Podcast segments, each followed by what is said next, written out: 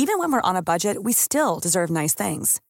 Quince is a place to scoop up stunning high-end goods for 50 to 80% less than similar brands. They have buttery soft cashmere sweaters starting at $50, luxurious Italian leather bags, and so much more. Plus, Quince only works with factories that use safe, ethical, and responsible manufacturing. Get the high-end goods you'll love without the high price tag with Quince. Go to quince.com slash style for free shipping and 365-day returns. If you're looking for plump lips that last, you need to know about Juvederm lip fillers. With Juvederm Volbella XC and Juvederm Ultra XC, your lip look, whether it's subtle or bold, can last up to one full year with optimal treatment and no additional maintenance. Find a licensed specialist and see if it's right for you at juvederm.com today. That's J U V E D E R M.com. Add fullness to lips in adults over 21 with Juvederm Volbella XC or Juvederm Ultra XC. Do not use if you have severe allergies or a history of severe allergic reactions, or if you're allergic to lidocaine or the proteins used in Juvederm. Tell your doctor if you have a history of scarring or taking medicines that decrease the body's immune response or that can prolong bleeding. Common side effects include injection site redness, swelling, pain, tenderness, firmness, lumps, bumps, bruising, discoloration, or itching. As with all fillers, there's a rare risk of unintentional injection into a blood vessel, which can cause vision abnormalities, blindness, stroke, temporary scabs, or scarring. For full important safety information, visit juvederm.com. One size fits all seemed like a good idea for clothes Nice dress. Uh, it's a it's a t-shirt. until you tried it on. Same goes for your healthcare. That's why United Healthcare offers a variety of flexible, budget friendly coverage for medical, vision, dental, and more. So, whether you're between jobs, coming off a parent's plan, or even missed open enrollment, you can find the plan that fits you best. Find out more about United Healthcare coverage at uh1.com. That's uh1.com. Farándula 021, un podcast de cultura pop con periodistas, psiquiatras y vestidas. Comenzamos. Efectivamente, iniciamos el episodio número 87 de Farándula 021. Es, bueno, es más, ¿por qué no, por qué no empezamos cantando? Pilar, ¿Cuál quieres Mere, cantar? Claro. Maniwis. ¿Cuál, cuál? Estamos. En la Condesa, donde la verga caucásica es más gruesa. Ándale, ahí Es que está. desde aquí, aquí hacemos el podcast, en realidad. Sí, estamos haciendo un homenaje a la colonia. No es que nos lo hayamos inventado. No, no, no. Nuestra canción es de un grupo muy respetable al que adoramos. Oye, ya que ya le hicimos el caldo muy gordo. Bueno, seguramente. nominados ya para un Grammy latino. Te lo juro. Sí, en- a- aquí en La Condesa.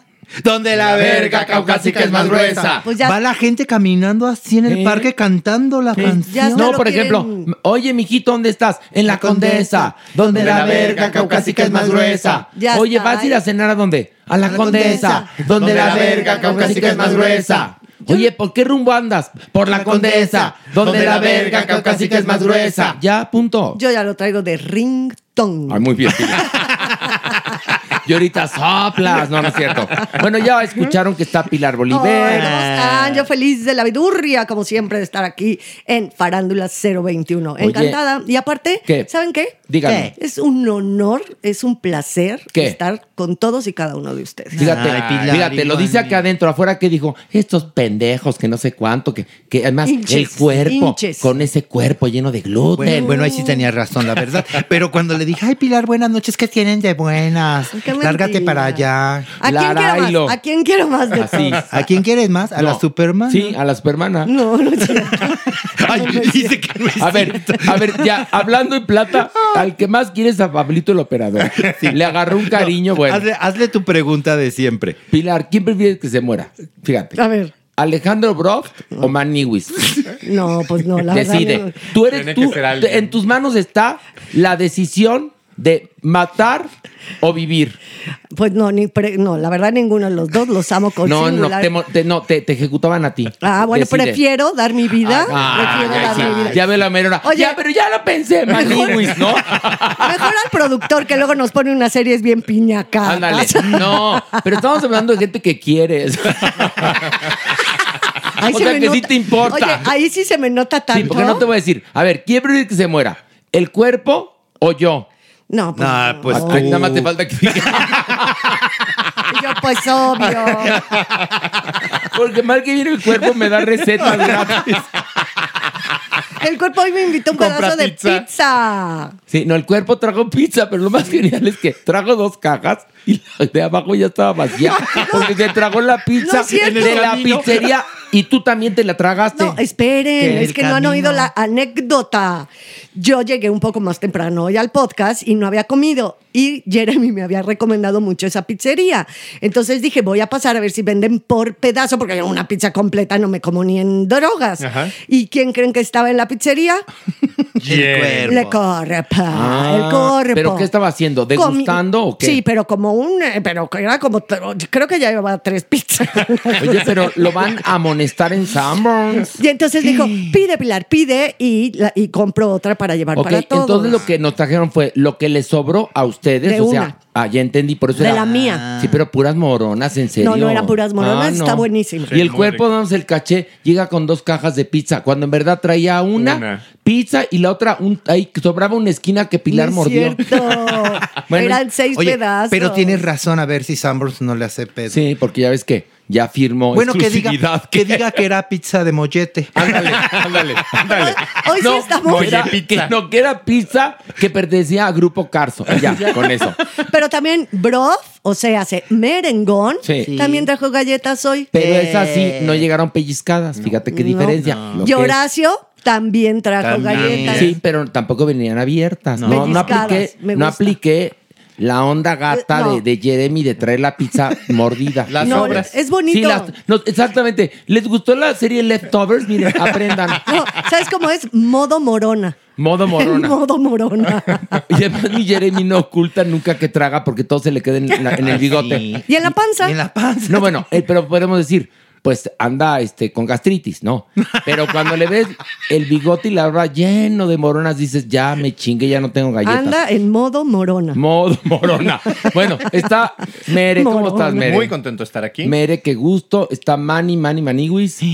Vamos a hacer el episodio 87, papacito. Y por ¿Y cierto, por qué te sorprendes como si no lo hubiéramos? Pero viste, 87. no sabía de dónde agarrarse. yo Mario. estoy más digo, sorprendido. "Ay". Fíjate, yo estoy más sorprendido de que vamos a hacer el episodio 87 de que México ya was en el Mundial. Pues, ya, guas. O sea, me impresiona más. Ya llegamos al episodio 87 Ay, que México que México, pasado. ¿cómo había? A ver, en verdad, miren, les voy a aplicar ahora sí que un diálogo de un acto de Dios. Ustedes no tienen memoria histórica. Si la tuvieran, no creerían en la selección. Punto. Pues sí. Apliqué conocimiento teatral. Pero sí se le aplicaron a los últimos minutos, bueno, sí estuvo, sí estuvo ahí como medio A ver, a ver, cardíaco. ¿no que tú este, habías boicoteado el mundial y no lo veías? Cariño, no lo veo, pero en Lo el escucho. chat. No, en el chat familiar, mi hermano Lucio es futbolero y la familia es futbolera y ellos, pues cada quien ve o no ve el fútbol y ahí lo vi. Ay, la verdad. No es- lo vi, lo leí, pues. A mí, no, a mí no se me da, man. No, a mí tampoco. no, no. O sea, con, ya con suerte sé que si la meten en la portería es gol. Ya. Eh, pero a ver, dime que fuera de lugar. No, yo, yo nunca entiendo eso. No, la verdad es que Y hay se otras... oye en todo México cuando mete el gol No, también. sí, se oye, sí. "Ah". Y luego ya, como diría la canción, los mariachis callaron. Pero Ay, bueno. Ya todo el mundo hace como que la Virgen le habla. Pero nunca pierdan la esperanza, en serio. No la pierdan. Nunca, nunca. En serio. Algún día. Ya que no tenemos memoria histórica, pues gocemos de no tener memoria histórica y vamos a echarle hartas ganas para que el próximo mundial nos salga la porra muy bonita, la ola muy bonita y seguramente estaremos en un mejor lugar porque parte del mundial se va a hacer en México. Entonces, ya ves que va, ahorita vamos a hablar de la Sí, FIFA. sí, ¿no? Es más, vamos a comenzar, Sí, va, ¿no? va, va, va. Por favor, con esto. Ver o no ver. Y bueno, justamente vamos a iniciar con una docu-serie de cuatro episodios llamada FIFA Uncovered de Netflix. Y cuéntanos, Mere, de qué va. Ahora sí que viene al caso. Háblanos, Totalmente. háblanos, bueno, de hecho, evidentemente, Netflix eh, elige estrenarla en estos momentos que se disputa la, la- el Mundial en Qatar porque parte un poco de la- del análisis que hace esta, esta serie es eh, tratar de entender cómo se eligen algunas de las sedes mundialistas. Sudáfrica, Qatar, Rusia. Es evidentemente un recorrido por la historia de la FIFA desde que surge a principios del siglo pasado, cómo se fortalece, pero cómo cambia radicalmente en la década de los 70 en donde llega una nueva estirpe de líderes, sobre todo pues eh, contagiados por la manera de hacer relaciones comerciales y pues cómo llegan a las series a través de sobre todo la corrupción y los, los favores de dinero. Bueno, a partir de la llegada de Joe Avalanche, que se ve que era un gángster, y te hablan de toda la corruptela, dinero sucio, lavado de dinero, este, luchas de poder, pero negocios fraudulentos con, con empresas transnacionales. Ob- a ver, señores, el ser humano desafortunadamente tiene su, su gen de corrupción. Cuando es primer mundo, es primer mundo de corrupción.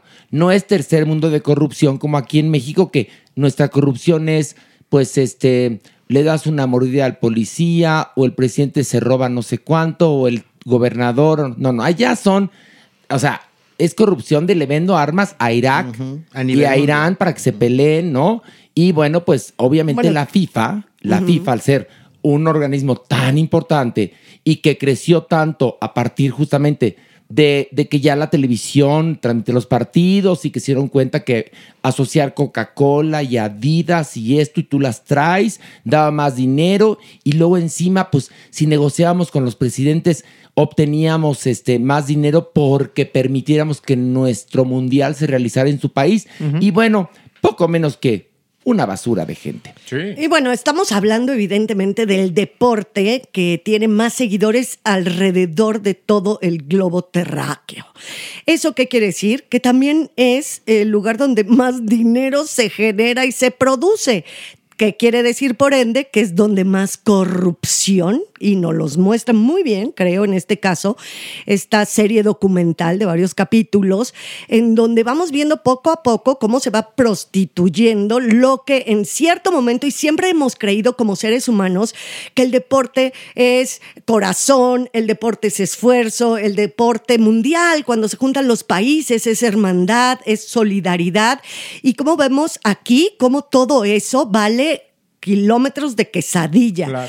Y cómo son las luchas para que cada país sea la siguiente sede del próximo mundial. Y que algo que me gustó mucho y que yo no había no, no había hecho como la conexión tan fuerte hasta que vi el documental es Qué impresión que los países que tienen más problemas con los derechos humanos son los que se pelean más. Tener las sedes Claro. como para lavar culpas. Sí, interesante imagen. ¿no? Como fue Sudáfrica, como ahora Qatar. Qatar. Entonces, es, eso creo que está muy bien documentado, sí te deja yelé.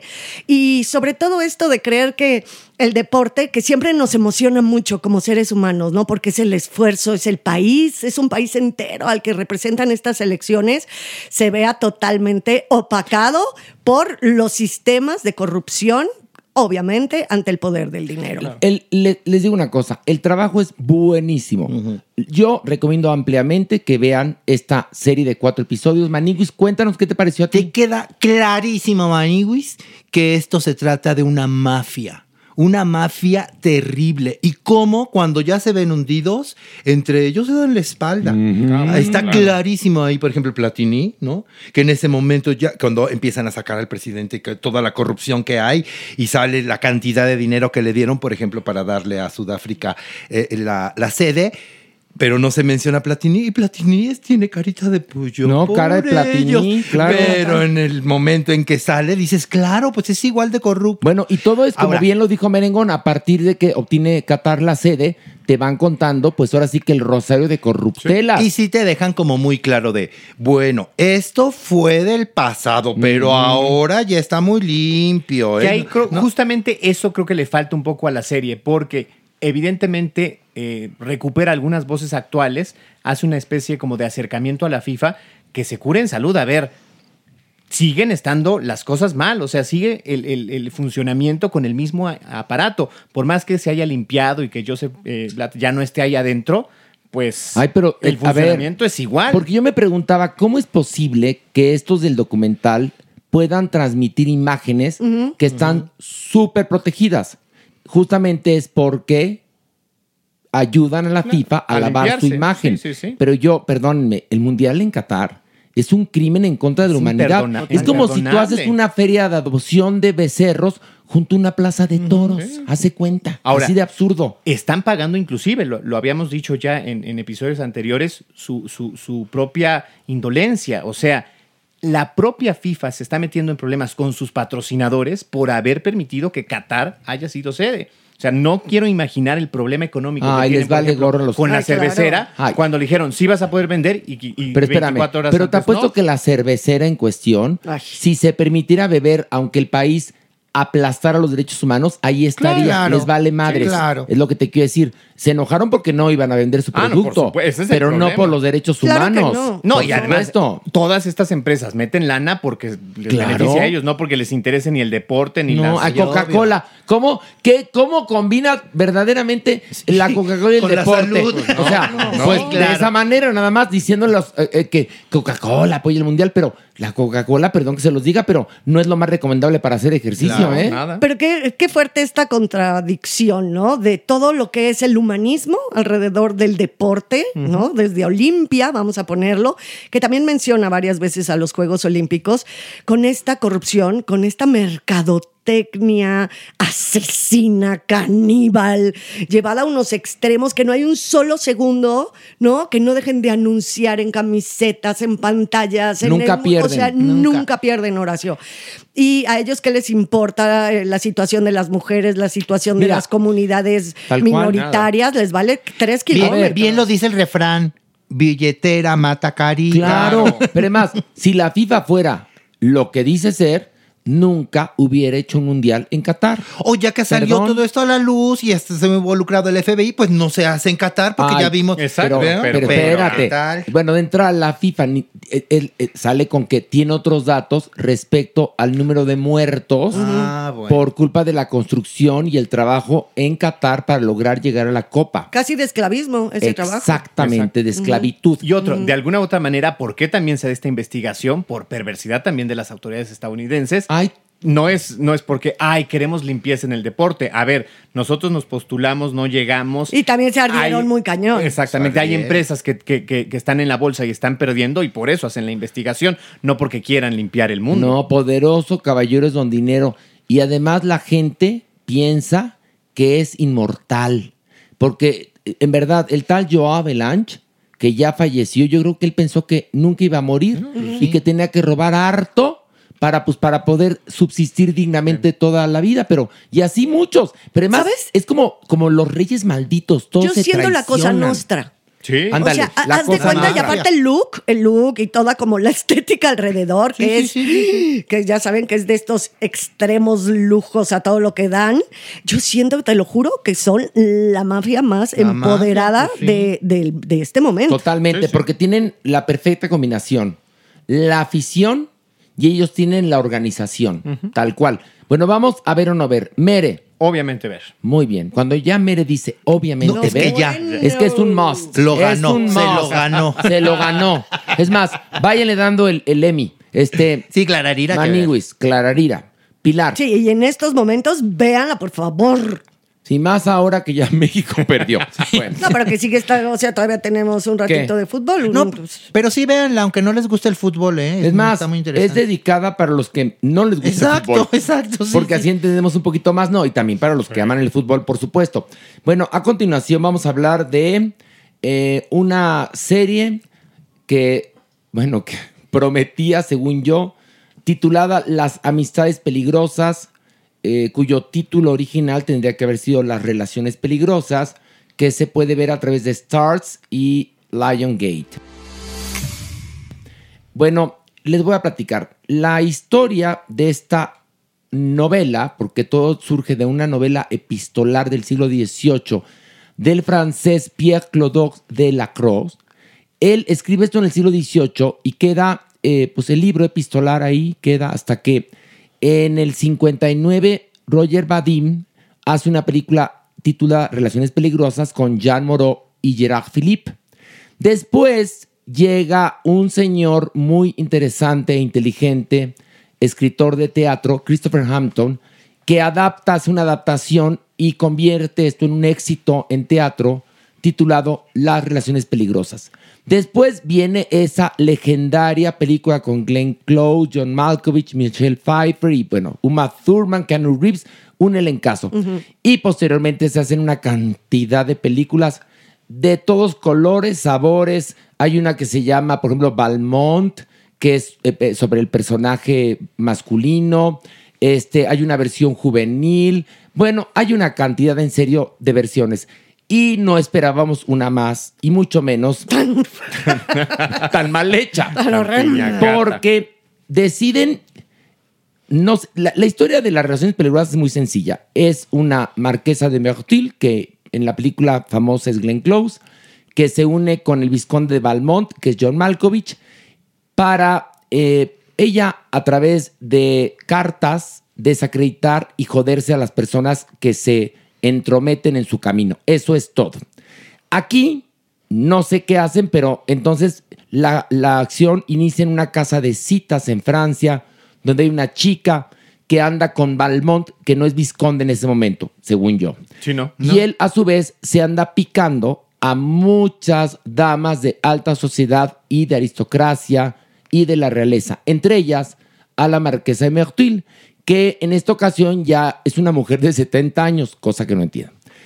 Y un día, no les voy a contar más, ambas mujeres, la prostituta y la marquesa de Mertil, se conocen y deciden vengarse de Valmont. Es lo que cuenta esta serie. Esta. Sí, que es totalmente este, descolocada de, de lo que en verdad el autor y los adaptadores de esta historia han hecho durante décadas. De lo que iba la película, la obra, la adaptación de Christopher Hampton, es sobre una mujer, la, marquesa de Merteuil, que tiene una condición eh, de privilegio a pesar de ser mujer en ese entonces, que es el 1800 y pico antes de la Revolución Francesa, pero que en verdad ella quiere vengarse de todos y es más fuerte que cualquier hombre. Y a través de su pluma y las cartas y ciertas relaciones que tiene, puede hacer que la gente poco menos que se muera, porque sobre ellos cae el descrédito social. Es de lo que va la historia original. Aquí la desvirtuaron y la convirtieron en una cosa de, no sé si mujeres empoderadas, no entiendo. Pilar Oliver, ¿qué te pareció? ¿Lo expliqué bien o quedó del Sí. culo? No, no, muy No, bien. no, no, muy Era bien. muy difícil explicar Sí, todo claro. esto y todo el... la- Pues la- es tan Ahora sí que difícil. todo el universo de esto, Sí, ¿no? es muy difícil precisamente porque el guion es un desgarriate, porque lo que vimos no tiene Yo pies pensé ni porque eres un cabeza. pendejo y la narró muy mal. No, al contrario. No, porque no tiene pies ni cabeza, porque son súper pretenciosos, pero pues ya sabes que luego la pretensión le sale el tiro por la colota. Y la verdad es que está súper mal contada, súper mal actuada, perdón Muy que mal. también lo diga.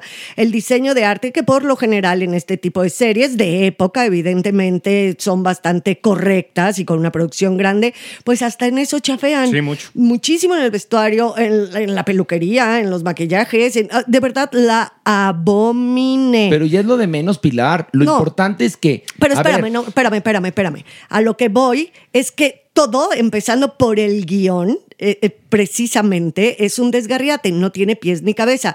Y aparte quieren darle demasiada vuelta de tuerca a los personajes aledaños, pero a los otros personajes las edades no se entienden. O sea, todo está tan, tan, tan de cabeza que evidentemente no hay serie. Pero hay, un, te hay un grave problema. Quieren meter estos personajes en un discurso contemporáneo, incluyente y todo esto, cuando la esencia de estos personajes y lo que cuentan es mucho más importante que lo que pretenden contarnos ahora. Claro, por O sea, supuesto. por algo, pero espérate, por algo, esta obra de teatro, cuando se convierte en obra de teatro a través de la pluma de Christopher Hampton, se convierte en un fenómeno mundial. Y lo que me da mucha curiosidad es que entre los créditos de producción está Christopher Hampton. No sé si es este mismo, que ya debe ser muy mayor, o su hijo, pero si es el original, pues yo creo que ya tiene un poco de demencia senil porque es una mierda, bro. Bueno, creo que el- uno de los grandes problemas que tiene es que no logra ser verosímil, o sea, ni siquiera se sustenta. Pensamos en qué es esta Francia eh, del siglo XVIII. Sí, pre-revolución francesa. Exactamente, con todas estas revueltas. De hecho, así empieza con, una, con una escena de una revuelta social y de repente no entiendes cómo, por ejemplo, en la aristocracia se coló una mujer de raza negra. Que se habría casado con un con, Con el papá de Malmont. de, de Malmont. Entonces, ahí se va desdibujando todo y, y- y se hace increíble porque, pues, evidentemente lo más importante en una, en, en- en- una obra de época es que se crea cada una de las A ver, hay otra Si cosa. no, se va para abajo. A ver, es una, como bien lo dice Alejandro, es una historia de época. Y entonces quieren estos señores que olvidemos que en Francia en el siglo XVIII había esclavitud, porque ahora hay personajes afroeuropeos, si podemos decirlos así, que están de, de marqueses y varones, todo eso, y dices, no, perdón, la historia no era así. O sea, porque además un pueblo que olvida su historia está obligado a repetir los mismos errores. Y las nuevas generaciones van a pensar que el mundo era así de incluyente como pretendemos que sea. Manigus, ¿qué te pareció? Maniguis, creo que para mala suerte de esta serie es que hay demasiados antecedentes. Bueno, la obra de teatro, la novela, las películas que fueron muy famosas. Muchas, hay muchas además. Exacto. Hay que reconocer que los protagónicos es una pareja guapísima. Camille y Pascal están deliciosos desde su Ay, a mí taco no, de no, a mí no. Sí, son muy no me guapos, son muy No, guapos. no me. Pero sí hay algo que bien lo decías, Pilar, en la peluquería, en el vestuario. Creo que hasta las etiquetas se les ven a Sí, las pelucas. sí, sí, sí, se sí. ve todo demasiado nuevo. No sé si, si me doy a entender, Maniwis. Como bien lo dice también Alejandro, si gran parte de la magia de, de todas estas producciones de época es que de pronto se te olvide que fueron hechas hace seis meses o hace un año y que creas en verdad que estás en el siglo XVI, eh, y, pero no pasa. Y hay otro, hay No otro, sucede. Perdón, maniguis de mi corazón. Hay otra cosa que es horrible. ¿Cómo manejan los tiempos? Por ejemplo, eh, yo sé que uno puede saltar dramatúrgicamente, puede saltar cinco meses, dos días, ir para atrás, ir para adelante, pero eh, aquí hay tiempos que no se creen. Ella no pudo haber leído todas esas cartas que le entrega su Ah, claro. doncella, ¿no? Su amiga, en menos de, en- abajo de la lluvia, porque se les hubieran despintado para empezar. O sea, Bueno, todas ni esas las cosas. podían detener. Todas esas cosas ilógicas y llegar a casa de, a, a- a- a- decir, ya tengo yo las cartas y vengo a chantajear. O sea, Con ¿en esa qué facilidad, momento? además. ¿no? A ver, eh, están contando un poco la historia como si la gente ya lo hubiera visto. No, no, a lo que no me den refiero por es- hecho no. esto. Hay que platicarle a la gente para que pues se anime o no se anime. No, pero en el sentido del tiempo, era como un pequeño ejemplo, cómo es posible que ciertas cosas no pueden ser lógicas. Y eso no quiere decir ver. que no puedas brincar en, en- en el tiempo, Sí, pero sí. está mal Pero estructurado. además los personajes, como los escribe originalmente el autor francés del siglo XVIII, aquí los cambiaron. Es la, la marquesa de Merteuil representa a todas las mujeres que fueron sojuzgadas por los hombres y que tuvo el carácter para con los pocos elementos que tenía vengarse de ellos y se convierte en un ser muy maluco y a partir de ella gira todo. Aquí es una señora ya muy mayor que sí que sí tiene su corazoncito, entonces o sea, la verdad es que No, ya. es una mamada. Ah, Eh, vamos por favor a nuestra votación. Alejandro Broft, ver o no ver. No ver. Mira, pero ahora sí contundente, ¿eh? Ay, sí. ¿Cómo dijiste? No ver. Ándale, ya. Ay, Uy, bueno, no, me dio miedo. Ya. Hasta me empujó. No, ya me dio mello. No, bueno. Te lo juro que no lo vuelvo a ver. En serio. Bueno, Maniwis. Clararira que no. Ay, Maniwis. Ay, es que yo como, yo como mere. Muy bien. Tú Yo como Mere. Tú como Mere. Pilar. No, pues la aborrecí. No, yo también ver, la no ver, No aborrecí. ver, no ver, no ver, no ver, por ningún lado, ¿eh? Por Oigan, ningún lado. Oigan, ya ven, verdad. ¿Quién la recomendó, eh? No fui yo, ¿eh? ¿No? Yo, yo. Ay, Pilar. No, pues ahora sí que lo siento en el alma. Una más, mi amor, y no, te vas mi amor, no, mi amor, está anunciada por todos lados y muchas personas lo pidieron en, en redes Pero que la que acuérdate la, ley, acuérdate la ley. Ay, entonces ya no tendría Ya que estar tres. aquí varios de los que están sentados. Oigan, bueno, yo les recomiendo, yo les recomiendo, vean la película dirigida por Stephen Frears, Las relaciones peligrosas, insisto, con Glenn Close, John Malkovich y Michelle Pfeiffer, Y una de sus mejores actuaciones de Glenn Close. por la cual tendrían que haberle dado el Oscar. Sí, Pero bueno, Totalmente. quédense con esa. Quédense con esa. Creo que es la mejor. Y si tienen la suerte de verla en teatro, véanla. Yo tuve la suerte de verla aquí en México, pero estaba genial. Este Valmont era Enrique Álvarez Félix. Entonces era tan creíble que era seductor de mujeres, estaba cabrón.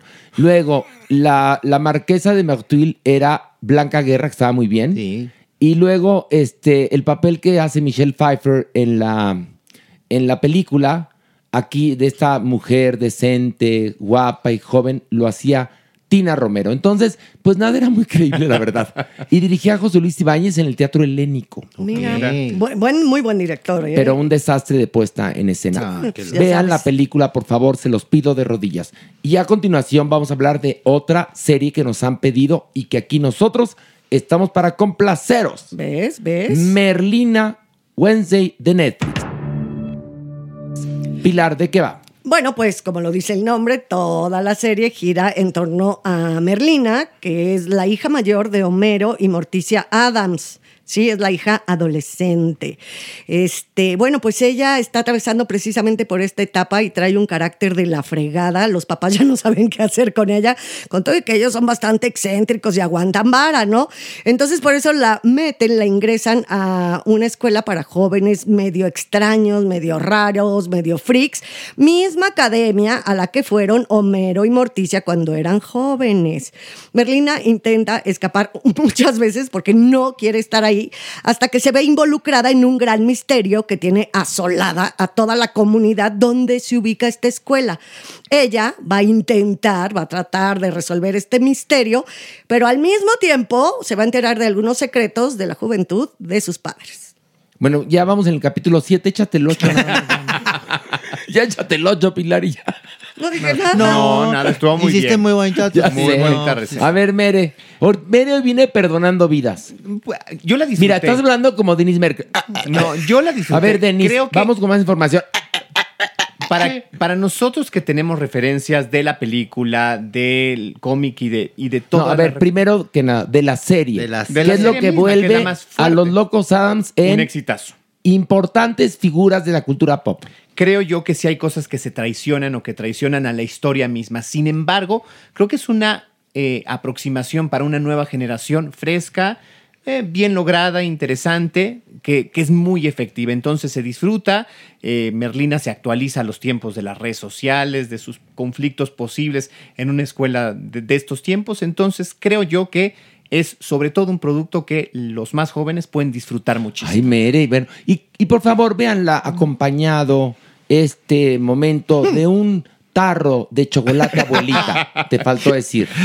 Mere, mira, Pues yo te acompaño, mi amor, porque pues, me parece igual que a ti, que es muy para los chavos. Bueno, les aclaro una cosa. Todos los mijitos de mis amigos y amigas están flipados Sí, claro, con Merlina. sí, claro. sí, sí. Pero no tienen las referencias que tenemos nosotros de entrada de la serie de televisión. Después vienen las películas. Luego nos damos cuenta que viene de un, De un cómic, ¿no? Pero aquí es Tim Burton quien está eh, haciendo ahora sí que toda la producción y vemos la mano de Tim Burton o de Tim Burton, como le quieran decir, Burton. Él dice, él dice que en una entrevista vi que decía que, Bueno, que es Tim Burton. Bueno, Tim Burton, entonces, es la estética de Burton, es el tipo de trabajos que le gustan. obviamente. Pero si quieres analizar el personaje de acuerdo a sus raíces, está totalmente traicionado. De entrada es absurdo que los locos Adams, que Morticia y Homero, que son los locos Adams, en lugar de mandar a sus hijos a esa escuela desde el principio, no, para que la acción suceda, van a una preparatoria común y corriente. La de donde, de donde ella la corren, fíjate, la corren porque mata a dos compañeros. O sea, nada más tu castigo es, ay, qué mala, va, manazos y te, y vas. ya, bye, bye. Entonces ya. Ya no cuente, ya, No, ya, a ver, ya, conté ya, los primeros ya. 10 minutos, ¿eh, chula? No, menos, menos, menos, menos, menos. Con eso empieza. Pero entonces ya partimos desde, a ver, tiene que, tienen que existir las reglas aristotélicas para que lo más incongruente sea congruente. Y aquí entonces, si, la- si haces un, un poquito de análisis, ya, No, no, ya lo va para resiste abajo. la serie. Ay, Maniguis, pues aquí no nada más se me va a notar el código postal, sino también la edad, Maniguis. Cada capítulo que veía extrañaba más, obviamente, la serie, Maniguis. Bueno, hasta la película, y mira que no soy tan fan para ser Pero la película estaba buena, ¿eh? Estaba buena. Las dos- las dos primeras. Sí, pero, pero no hay nada como la serie, Maniguis. Y obviamente... La serie de los 60. Sí, de los 60. Y, y, mira, tenemos la posibilidad de verla en YouTube. Así es que, de verdad, cada vez le extrañaba más y más. No soy el público para esta serie, eso me queda clarísimo, amiguis. Sí, ya alcanzo el timbre, pero tengo más de 18 años, se los tengo que confesar. Así es que, sí, no soy el público. Y sí, no, no dudo que a los niñitos les encante y a los adolescentes, porque, es para allá. Es para el allá. público que gustó de Stranger Ajá. Things. Y sí está toda la marca Pero de Tim le- Burton y, y muy, muy claro La sus, sí, sus, Pero sus miren, personajes, por ejemplo, les voy a platicar para todos aquellos que no vieron la serie de televisión, que podrían verla en YouTube y que les está gustando la serie. Una de las características más importantes de Homero y Morticia era una tensión sexual todo el tiempo, que aquí Nunca ni se nota. la ves. Y, se- y cuando la ves, está forzada. Sí. forzadísima. Luego, este, había otros personajes que me parecen a mí más interesantes dentro de la familia Adams, mucho más interesantes que Merlina, como para hacer una serie. A Merlina no sé por qué le, le han puesto demasiado interés. El musical de Broadway, También, la estrella es. Merlina. Sí. En la, en la segunda parte de, de Los Locos Adams también es sobre Merlina y Pericles que van un, a un summer camp. Les gusta mucho Merlina. Yo hubiera hecho en serio un spin-off del tío Cosa, fíjate. o de Bueno, la es- abuela, es que que, también que está- nunca me la han valorado ni comprendido. Está en la edad, es darqueta, gótica, o sea, como que cabe muy bien. Ahora, a mí, yo de verdad tampoco, yo, yo no pude, soy demasiado fan de, de Los Locos Adams, la serie de los 60, crecí con ella y lejos de crecer con ella, ya mucho mayor, analizándola, es verdaderamente una serie impecable. Es una biblia de la dramaturgia televisiva. Es espectacular los personajes, el tono, lo que habla, porque no es una serie frívola, a fin de cuentas, también tiene mucho mensaje, Mucha crítica Mucha social, crítica sí. social. Y los personajes ahí nacen, o sea, nosotros pudimos verlos en cómics, pero a fin de cuentas donde se articulan, donde se mueven es en la serie de los 60. Entonces, como Morticia es, cómo camina, todos sus gestos, la misma Merlina, todos los personajes nacen realmente en la serie. Entonces yo no pude evitar que, que en mi cerebro no estuviera eso y me parece un poco ramplona esta serie, la, la que estamos analizando ahorita, la de Merlina. ¿Por qué? Porque siento que es complaciente. Y los locos Adams, totalmente, de lo- por lo que fueron tan exitosos y son hoy por hoy un programa de culto, es porque no eran complacientes. Era una crítica muy Eso sutil a la sociedad y a la condición humana. Un aplauso a Pilar. No, bravo, sí, habló, mira. Perdóname, perdóname. Hablaste precioso. Te voy a comunicar una con Tim Burton para que se lo Y yo no creo que hasta ahorita haya nadie que pueda superar a Carolyn Jones No, y a. John No, Astin bueno. como Morticia y Homero respectivamente. Luego lo hizo Angélica Houston, que no estuvo mal. Pero la Pero no era guapa, no era guapa como. Carolyn Jones. Aquí tenemos a Catherine Zeta Jones, que pues es la que está menos peor. Sí, es la Sí, que está menos peor. O sea, pues está la menos peor. No, no. ¿Sabes quién está re bien? Dedos. Dedos está muy bien. Es Dedos. genial. Ay, ¿Ya saben el chiste de, de Morticia Adams? No. No. Que ¿Cuál de llega- todos? Hay uno que está Morticia caminando con su vestido así pegadito y se siente en su silla de mimbre. ¿Se acuerdan, no? Sí. Sí, claro. Y empieza. "Ay, Ah, Y se levanta. Gracias, dedos. ay, qué. Es Qué un buen chiste. bonito, Qué bonito. Que es Pilar ya me lo iba a quemar. No, porque no. es la típica. No, por eso me callé la boquita. No, porque, pero, pero antes, pero antes dijo, ah, ya sé cuál es. Pilar, la reina de matar el chiste. ¿Cu- a ¿Cuándo te matado? Si no me hago todos los días otra cosa más que escribir Ay, para ay, ay. ustedes chistes Ay, bonitos. Ahora es nuestra, nuestra mártir del teatro. que por cierto, les quiero decir que estamos muy triunfadores. En verdad, gracias a Pilar Bolívar. En No, verdad. a ustedes, chicos, No, ¿qué no, no, traen? no, ¿Qué no. Porque quien orquestó esta nueva temporada, quien se metió a trabajar en la adaptación, quien hizo una dirección impecable, y ahora sí hablando en serio, fuiste tú. Muchas Yo nada más me dejé llevar. Y la Maniwis y la Supermana también. Así es. Nos dejamos dirigir. Pero están increíbles y la reacción del público, eso es. Ahí corroboramos el trabajo de todos. Y quiero agradecer a nuestro público, a nuestra comunidad, a nuestros amigos que llenan el teatro. De, sí, y creo que la mayoría viene de aquí, de este podcast Farándula Sí, 021. muchas gracias. Tenemos el teatro lleno, gracias a Dios. Compre sus boletos con anticipación. Esta semana hay una promoción bien padre. Métanse a nuestras redes sociales y van a ver que si mandan la captura de su boleto para esta función del próximo viernes, que si las cuentas no me fallan, este viernes es el día 2 de diciembre, ¿no? Sí, dos. Bueno, entonces, manden su captura de, de- de pantalla del boleto que compraron a nuestro canal de Telegram, que ahí está en nuestras redes sociales, y al final de la obra vamos a hacer una especie de tómbola. Y las tres personas que ganen tendrán un saludo personalizado ahí en el escenario, ¿eh? De la Maniwis con, tu- con todo su vestuario de ángel, de la Supermana y de mí. Qué padre. Ahora, si llega alguien que dice, yo quiero, llegan los tres ganadores, nada más a la Maniwis, pues nada más a la Maniwis, ¿no? Ah, no, sí, lo que, Sí, lo que el público, pida. Claro. Oigan, y muchas gracias por nuestro Simi. Ya tenemos Ay, sí. cuatro. Qué genial. Tenemos cuatro doctores Simi que además Están lo máximo. los vistieron de, de los personajes. Wow. Gracias, gracias, gracias, gracias. No los merecemos, en verdad, en serio.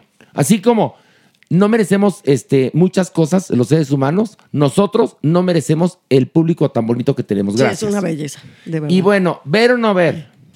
Yo digo que sí ves. Ay, mire, mira. Sí, pues sí. ¿Tú, Maniwis? No. ¿No? No, ¿Tú yo no. ¿Pilar? No, tampoco. Pues yo digo que sí, porque Pues sí, hay que verla. Tiene se van a entretener. No, no es susceptible a un análisis. No la analicen. Porque ahí truena como ejote. Truena como ejote y le cambias. Pero si así te avientas así, a verla nada más, así medio, medio pacheco, así sin pensar, la vas a gozar. A ver, ya sé cómo puedes verla. Como dijiste, con jarritos de chocolate, mi abuelita, podemos los cuatro seguir viendo los capítulos que nos faltan. Que a mí yo, me veo, veo los originales de la ¿No? televisión. Y la otra es con tus sobrinos adolescentes Ah, bueno. y ahí sí la vas a Ahí disfrutar porque sí. ellos la van a disfrutar. Mira, por ejemplo, los mijitos de Annette Kuburu están felices. Claro. Por ejemplo. Sí, seguro. Los mijitos del Pato Borghetti también. Entonces, encontraron su público. Era el público es, al que iban, no Así nosotros. es, Pero así bueno, es. ahora toca el turno de analizar una película que está en cines que se llama El Menú. ¿De qué va, Pilar? Bueno, pues un grupo de comensales súper gourmets, amantes de la cocina, bueno, de la alta cocina, vaya, ¿qué les puedo decir? De la cocina molecular, asiste a un restaurante súper exclusivo que se encuentra ubicado en una lejana isla, en medio de la nada. Y pagan millones y miles y miles de dólares para asistir a un festín único que ofrece uno de los mejores chefs del mundo, Sí.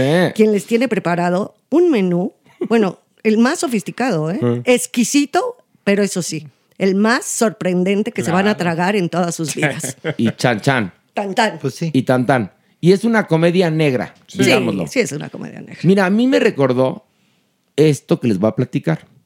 Fui a Las Vegas hace unas semanas con mis primas, con Angélica y Rosantinia. Y entonces ellas, las dos, les gusta comer y comer bien.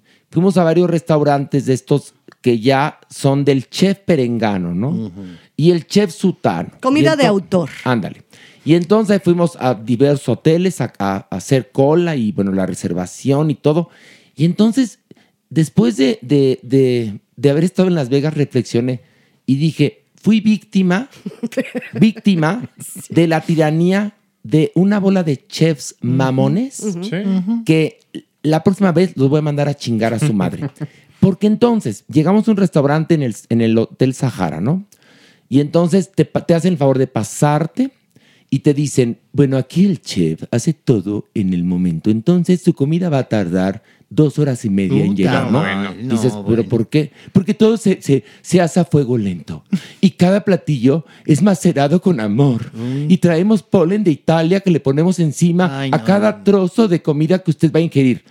Te juro, te lo juro por Dios, en verdad, que como mucho mejor en el cambalache, que, que- que en verdad es rico, porque había unas papas delicioso. que nos llevaron tipo el cambalache, estaban duras, espantosas. Ay. Y dije, y luego le dije, oiga, yo quiero la comida de tal manera. No, no, no, el chef decide que. Entonces dije, Pues como aquí, no, sí. cuando regresé dije, fui víctima de una bola de chefs mamones que nos maltrataron en sus restaurantes cuando los que pagamos somos nosotros. Claro. Y eso critica esta Pues, Pues de película. alguna manera es pena. como la historia del traje nuevo del emperador. Esta gente que va pensando que tiene que, que creer que es mágico, que es maravilloso, que tiene que perseguir a este chef por ser el que les va a ofrecer todo y al contrario, pues van a acabar pagándolo caro. Entonces, sí, evidentemente, un poco esa es la... la Pero es eso, es la crítica Sí, a estos chefs sí, que se han vuelto superestrellas y que ahora, lejos de buscar complacer al comensal, no, te sometes y te chingas porque tienes el honor de, De comer lo tu- que yo hice y pagar 5 mil dólares por platillo. Y ¿no? también el- el- un poco Es la- el, mira, es la historia del Puyol aquí en México. No, de varios, Sí, de varios. de Y lo que pasa es que esto no es nuevo, ya lleva un buen rato, ¿no?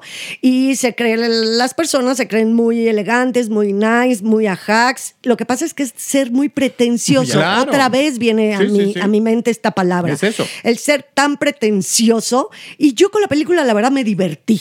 Me reí mucho porque conozco bastante bien eh, el lenguaje, conozco haber estado incluso en algún momento de mi vida en ese rollo de quiero, eh, ya sa- ¿te acuerdan?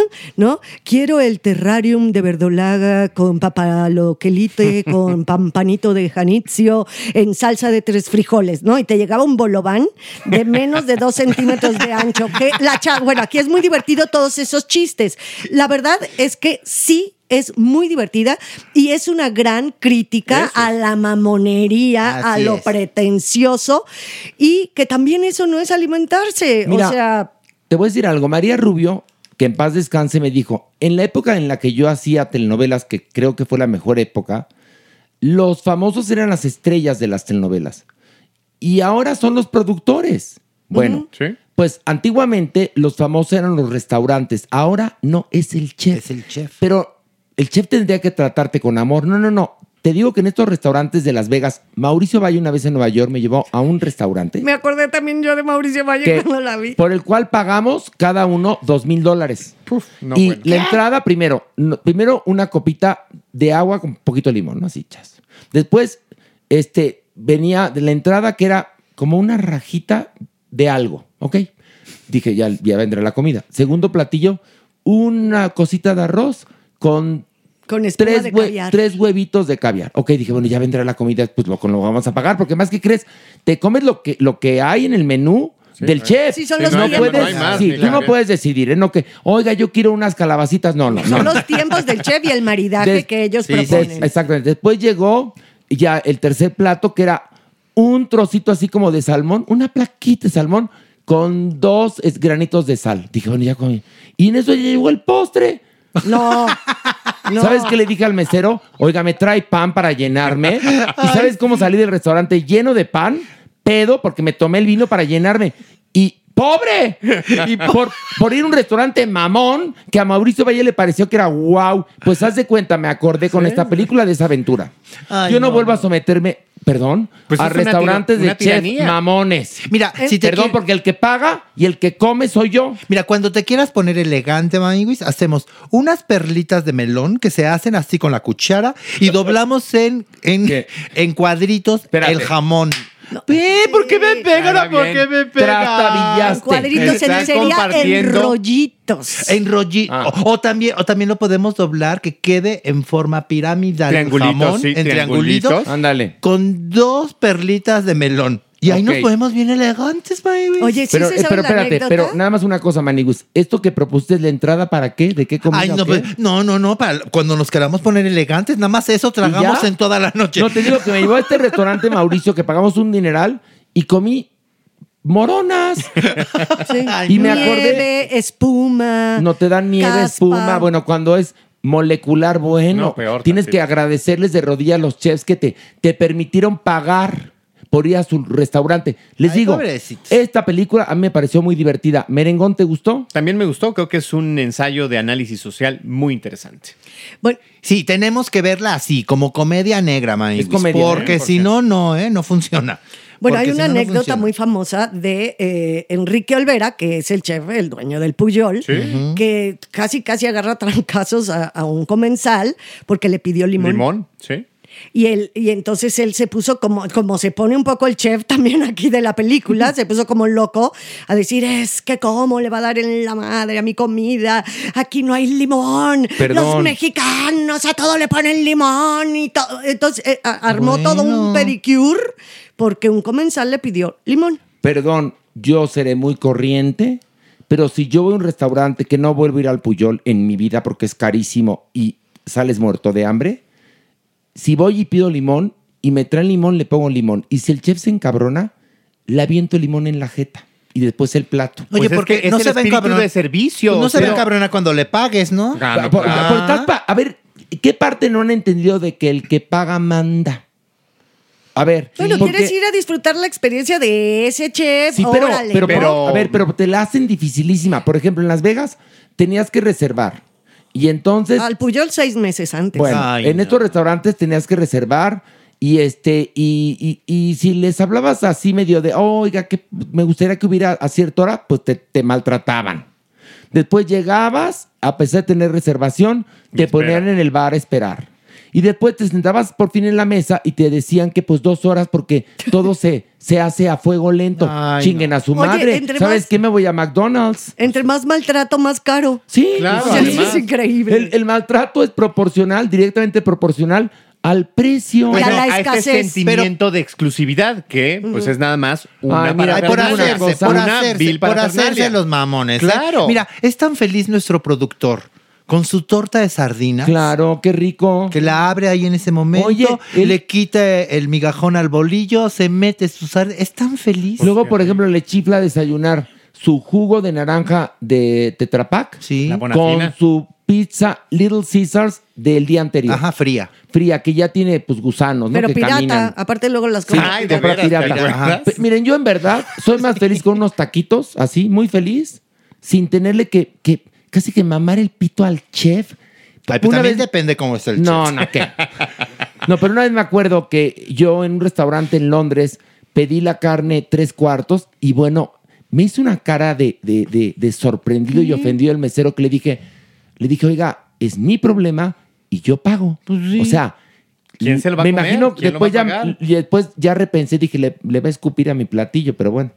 ¿Qué es lo que hacía Ligia cuando era mesera? Luego les cuento. Pero la experiencia culinaria evidentemente es padrísima. O sea, sí es bien rico llegar a un lugar donde se come delicioso el sazón de la, del cocinero, el Pero sin el sazón de la mayora. De, no, sin el maltrato y la mamertez. Ay, sí, la Aquí mamertez la, es la el onda es la mamertez. ¿No? Que las espumas doradas de quién sabe qué con el terrario. O sea, esas mamerteces, porque aparte ni sabe rico. Todavía dijeras, bueno, es que sí, de verdad estoy degustando un sabor único, molecular, ultracósmico, pero ni siquiera sabe tan rico. Mira, mana, yo en serio, yo te juro que con tacos soy feliz. No, Con yo sí soy muy de. A mí me encanta. Yo, mi paladar, es- mi paladar es bastante limitado, gracias a Dios. Y me caga la mamonería de estos lugares que verdaderamente lo hacen muy genial en el menú, cómo los ponen en evidencia.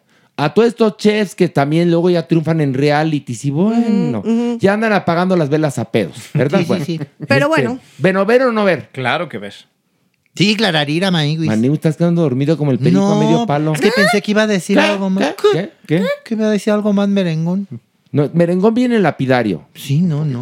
¿Vienes emputado, merengón? No, para nada. ¿No tienes algún problema? Dímelo. Jam- ahorita ahorita que nos están Y menos escuchando. contigo. El señor, el señor. El señor. El señor te gritó. No. ¿Vio esta película contigo el señor? No. El Mientras señor- comían su plato de pozole. ¿No?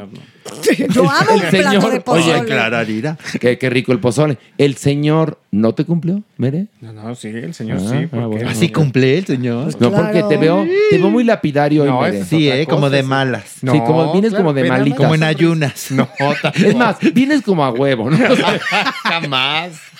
Ay, ay. Pero, Mere, a ver, es que mira, te voy a decir una cosa, Mere. a ver, a Piensa que tú mal que bien estás dedicado a la repostería. Sí. Y si tienes un, un corajillo por ahí, Ay, pues No, no, no. No, no. se- no, no sube el merengue. no sube el merengue. acuerdo. No, acuérdate que hay que cocinar con amor, Sí, si no, se no nos sale. corta la leche. Mira, Eso está padre ¿Sabes también. con qué comida Eso me padre. yo? Con la de como agua para chocolate. Esa sí me Es una parece- genialidad. Es Uy, una uy, uy, genialidad. No, todo lo que gira en torno a, la- a- a las cocinas, a la comida del mundo, Ay, de mira, cada, te voy a de cada una país cosa. y demás, de verdad, a mí me fascina. Yo A sí ver, soy una Sí, pero, fanática. pero tú vas a. Oaxaca a comer al mercado y comes mejor ay, que en ay, estos restaurantes No, mamones de Horacio, Nueva yo- York. no, no, por eso yo Perdón. lo que estoy diciendo, lo que gira alrededor de lo culinario, no de lo mamerto. O sea, la- la- comer bien los sabores del mundo de acá. Yo sí soy fan, eso sí, me reconozco, pero la mamertez me cae gorda. Por eso. Y yo, la verdad, como diría en mi pueblo, te como más rico en el mercado de Oaxaca. En serio. Ay, qué delicia. o te como más rico en los tacos del ruso que me llevaba mi prima Rosantini en Tijuana. O te como más rico en cualquier lugar de Puebla. Te lo Ah, qué juro. rico. Entonces, no, no, digan no a la mamonería y estos chefs culeros, en serio. Bueno, entonces Mere dijiste ver. Que ver, claro. Manny, también ver. Pilar. Sí, Y yo, también digo reí mucho. Bear. ver, ga, ¿ok? Verla. ¿Ver qué? Verla. A ver, dime, merengón, ¿ver o no ver? Ver. Ga, ok. Manny, ¿ver o no ver? Ver. Ga, ok. Pilar, ¿ver o no ver? Ver. Ga, perfecto. Yo también digo pito, hay que ver. Bueno. Ah, ¿verdad? Me iban a ¿Cómo chingar, no me dejé, no me dejé, no me dejé. ¿Quieres- quieres- En un ratito, allá ver, no. En un ratito viene. El cuerpo. Ay, el cuerpo. la doñinini, la supermana, y como diría, pobrecita hay que hacer homenaje a Lady Wu y muchas cosas más. ¿Qué será de Lady Wu? No, pues ya, ya fue. ¿Tendrá su comeback? No creo. Oye, No pero, creo. pero ve, ya hasta traía representante y todo. Que nosotros, oiga, nosotros que tenemos carreras de 30 años, nunca hemos tenido representantes, gracias a Dios.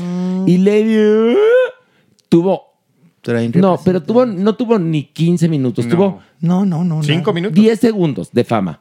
Y ya tenía representante. Representante, asistente. Espérate, hizo show en Monterrey. Busquen las imágenes en YouTube del show de Lady Wu en Monterrey. Es, en serio que, bueno, en verdad ni Peter Brook, el gran director recientemente fallecido, hubiera logrado hacer. En serio, en serio. Que ni Pilar, que es una gran directora, hubiera tenido tanta... No. Tanta iniciativa para montar como No, montaron con gran bueno, dignidad bueno, el show de Lady. Ah, bueno. Pilar, ¿te gustaría trabajar con Lady? Ay, sí, imagínate, estaría padre. Tanto talento. Tanto talento. ¿no? Junto. Por ejemplo, alguno de los monólogos que has hecho tú, en lugar de que lo actúes, que tú lo dirijas y Lady. Ay, imagínate a Lady uh, haciendo coco. Oye, imagínate. Yo me lo imagino más haciendo caca. No, oye, este, le acabamos de revivir una carrera a alguien. Bueno, vamos a un corte. Regresando, muchas cosas. Volvemos.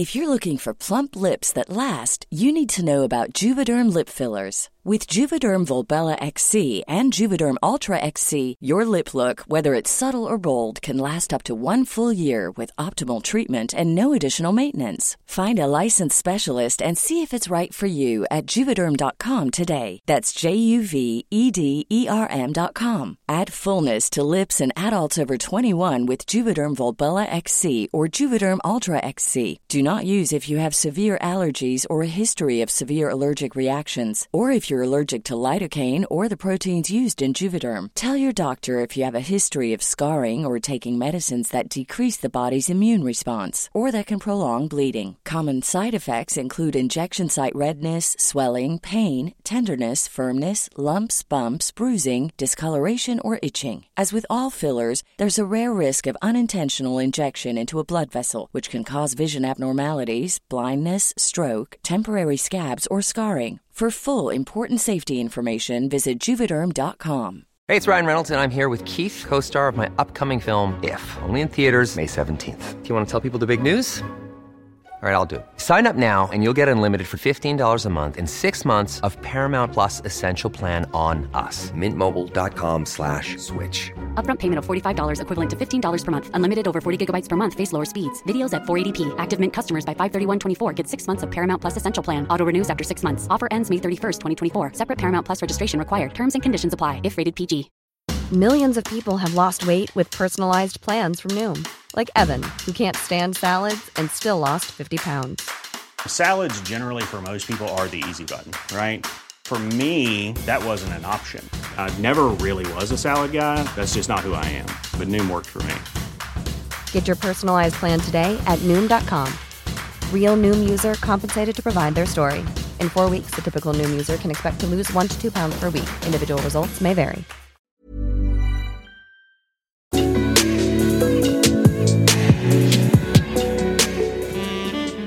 Nuestra adopción responsable. Bueno, primero que nada, un aplauso muy merecido a una mujer que está muy aplaudida, la Superman. ¡Bravo! ¡Te queremos! ¡Súper te queremos! Bravo. Si alguien está aplaudida en esta mesa, se mueve. Eres tú porque les voy a decir una cosa, yo soy Sí. testigo, ¿eh? Le aplauden en el teatro, en serio, se queda ahora sí que el teatro temblando del aplausazo de nervios que le brindan cuando entra y le No. brindan un aplausazo de nervios en las gracias. que- Perdóname, cuando entramos, cada quien tiene su aplauso. No, ya sé, Es pero muy yo estoy bonito. presente en el escenario y escucho tu aplauso y el aplausómetro ahora sí que se revienta.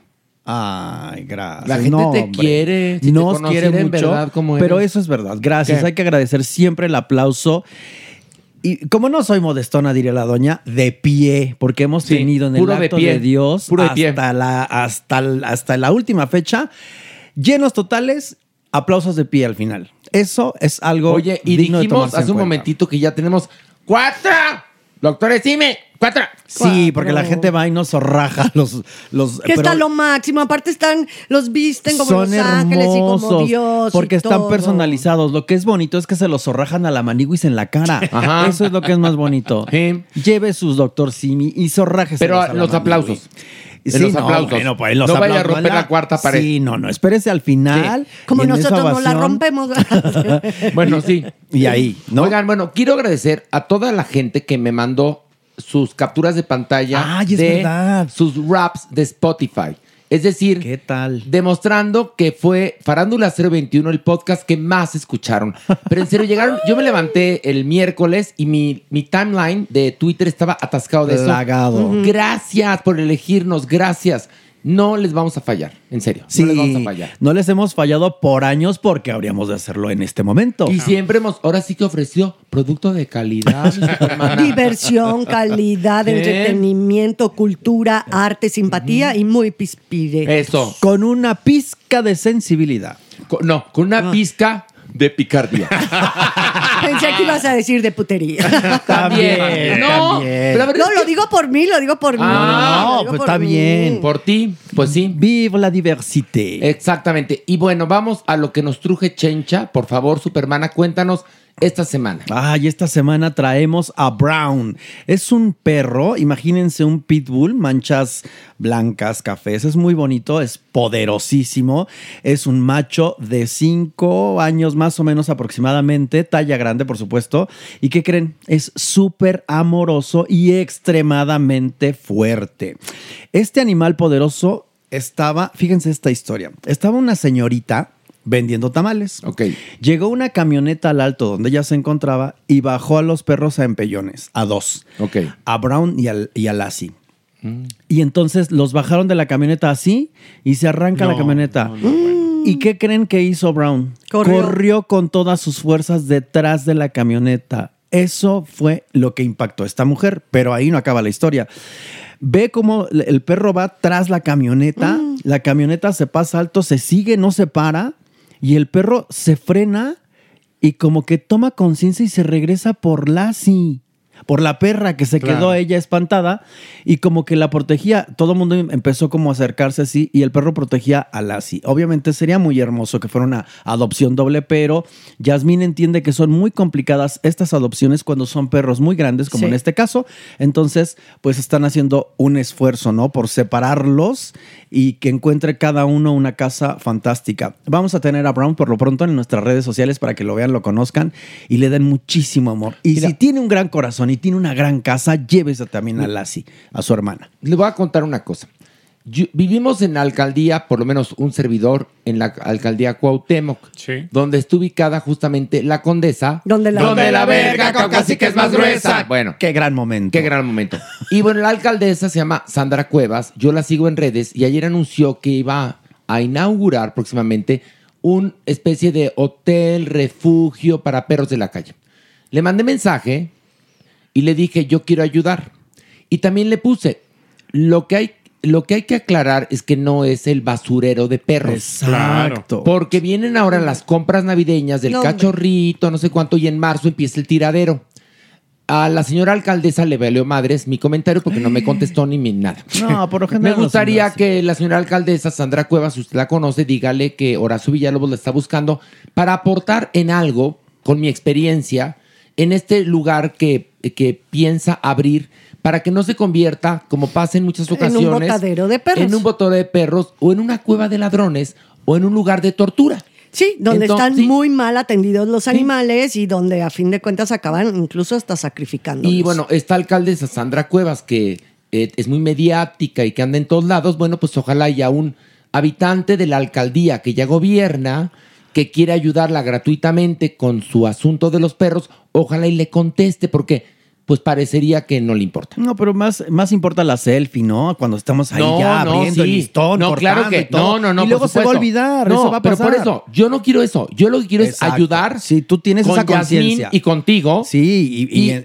con nuestro conocimiento asesorar porque no hay cosa peor que burocracia gubernamental No, con vida de no, animales. no, no, no, no, no, o sea, no. No es compatible. No. Como, como, act- como actualmente, pues, gobierno con cultura, no. Como tú Nomás no. dices, con los animales, como tú dices, hay que accionar la acción. Accionar la acción. ¿No? Entonces, cuando hay un animalito en situación de calle, por favor, bríndele usted un refugio temporal Claro. y después busque la manera. Oye, también están, bueno, la feria de Ah, adopciones. por favor, Horacio. pongan. a- ahora sí que, como dirían en mi pueblo, put attention o pay attention. es este. Este sábado 3 de diciembre los esperamos a todos a partir de las 9 de la mañana y hasta las 12 de la tarde en el plantel primaria La Salle Bulevares. Esto queda en Colina de Jades número 1, fraccionamiento Bulevares. Por favor, esto está en Naucalpan, Estado de México.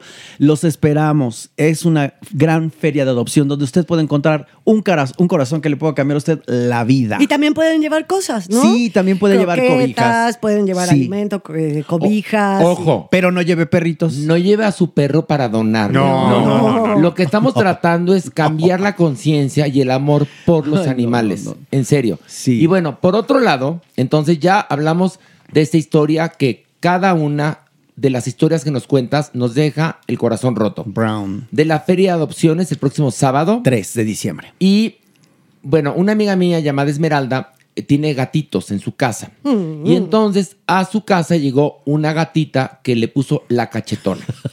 Esta gatita seguramente había sido atormentada o martirizada porque Me llegó, muero, con, me muero. llegó con heridas, Ay, etcétera, no. ¿no? Y bueno, Esmeralda la ha cuidado, le dio hogar temporal. Gracias, Pero Esmeralda. no se lleva bien con sus otros gatitos. Entonces está buscando una casa o una familia para la cachetona. Se entrega vacunada y esterilizada. En verdad es muy amorosa. No tiene problemas con ningún humano. Pero es una gatita alfa. Y las gatitas alfas tienen que ser hijas únicas. Entonces voy a poner eh, la fotografía de la cachetona en redes. Y el teléfono de contacto de Esmeralda es 55 25 61 16 75. Yo creo que el mejor regalo de Navidad actualmente sería a alguien que ama a los animales o que tiene vocación de cuidado, un perrito o un gatito que provenga de un refugio. Exacto. Totalmente. Porque quien tiene vocación no sabe de razas. Así de Y sencillo. aparte puedes platicarlo, ¿no? O sea, ya ves que ahora está de moda hacer tus listas navideñas. Que si que yo quiero esto, que entonces es su- en sus listas, si alguien quiere una mascota, que lo ponga también para que no le vaya a llegar de surprise, ¿no? Sí. Entonces también puede poner, quiero un gatito, como yo, exactamente, hace dos años lo puse en mi lista de Navidad. ¿Y te llegó? Y se te me cumplió. llegaron Rouge y Blanche. Bueno, a mí la verdad es que la belleza del perro o del gato en cuestión me da igual. ¿eh? Está O en sea, los ojos del animal. Porque más yo creo que de entrada no hay gata o gato feo. No. No hay. Y perro tampoco. Tampoco. Y la mía que tengo, la amo y así como es. Y por Con lo sus general- defectos y virtudes que... Y por lo general los animales que son adoptados son los más agradecidos. Usted cheque esa diferencia. Si usted ha comprado o este tipo de animales así y, ha- y- y o rescatado, va a encontrar esta diferencia. Los adoptados son animales muy agradecidos. Oye, pero hay otra cosa. Me acuerdo de la época en la cual es que tiene pedigrí, todo.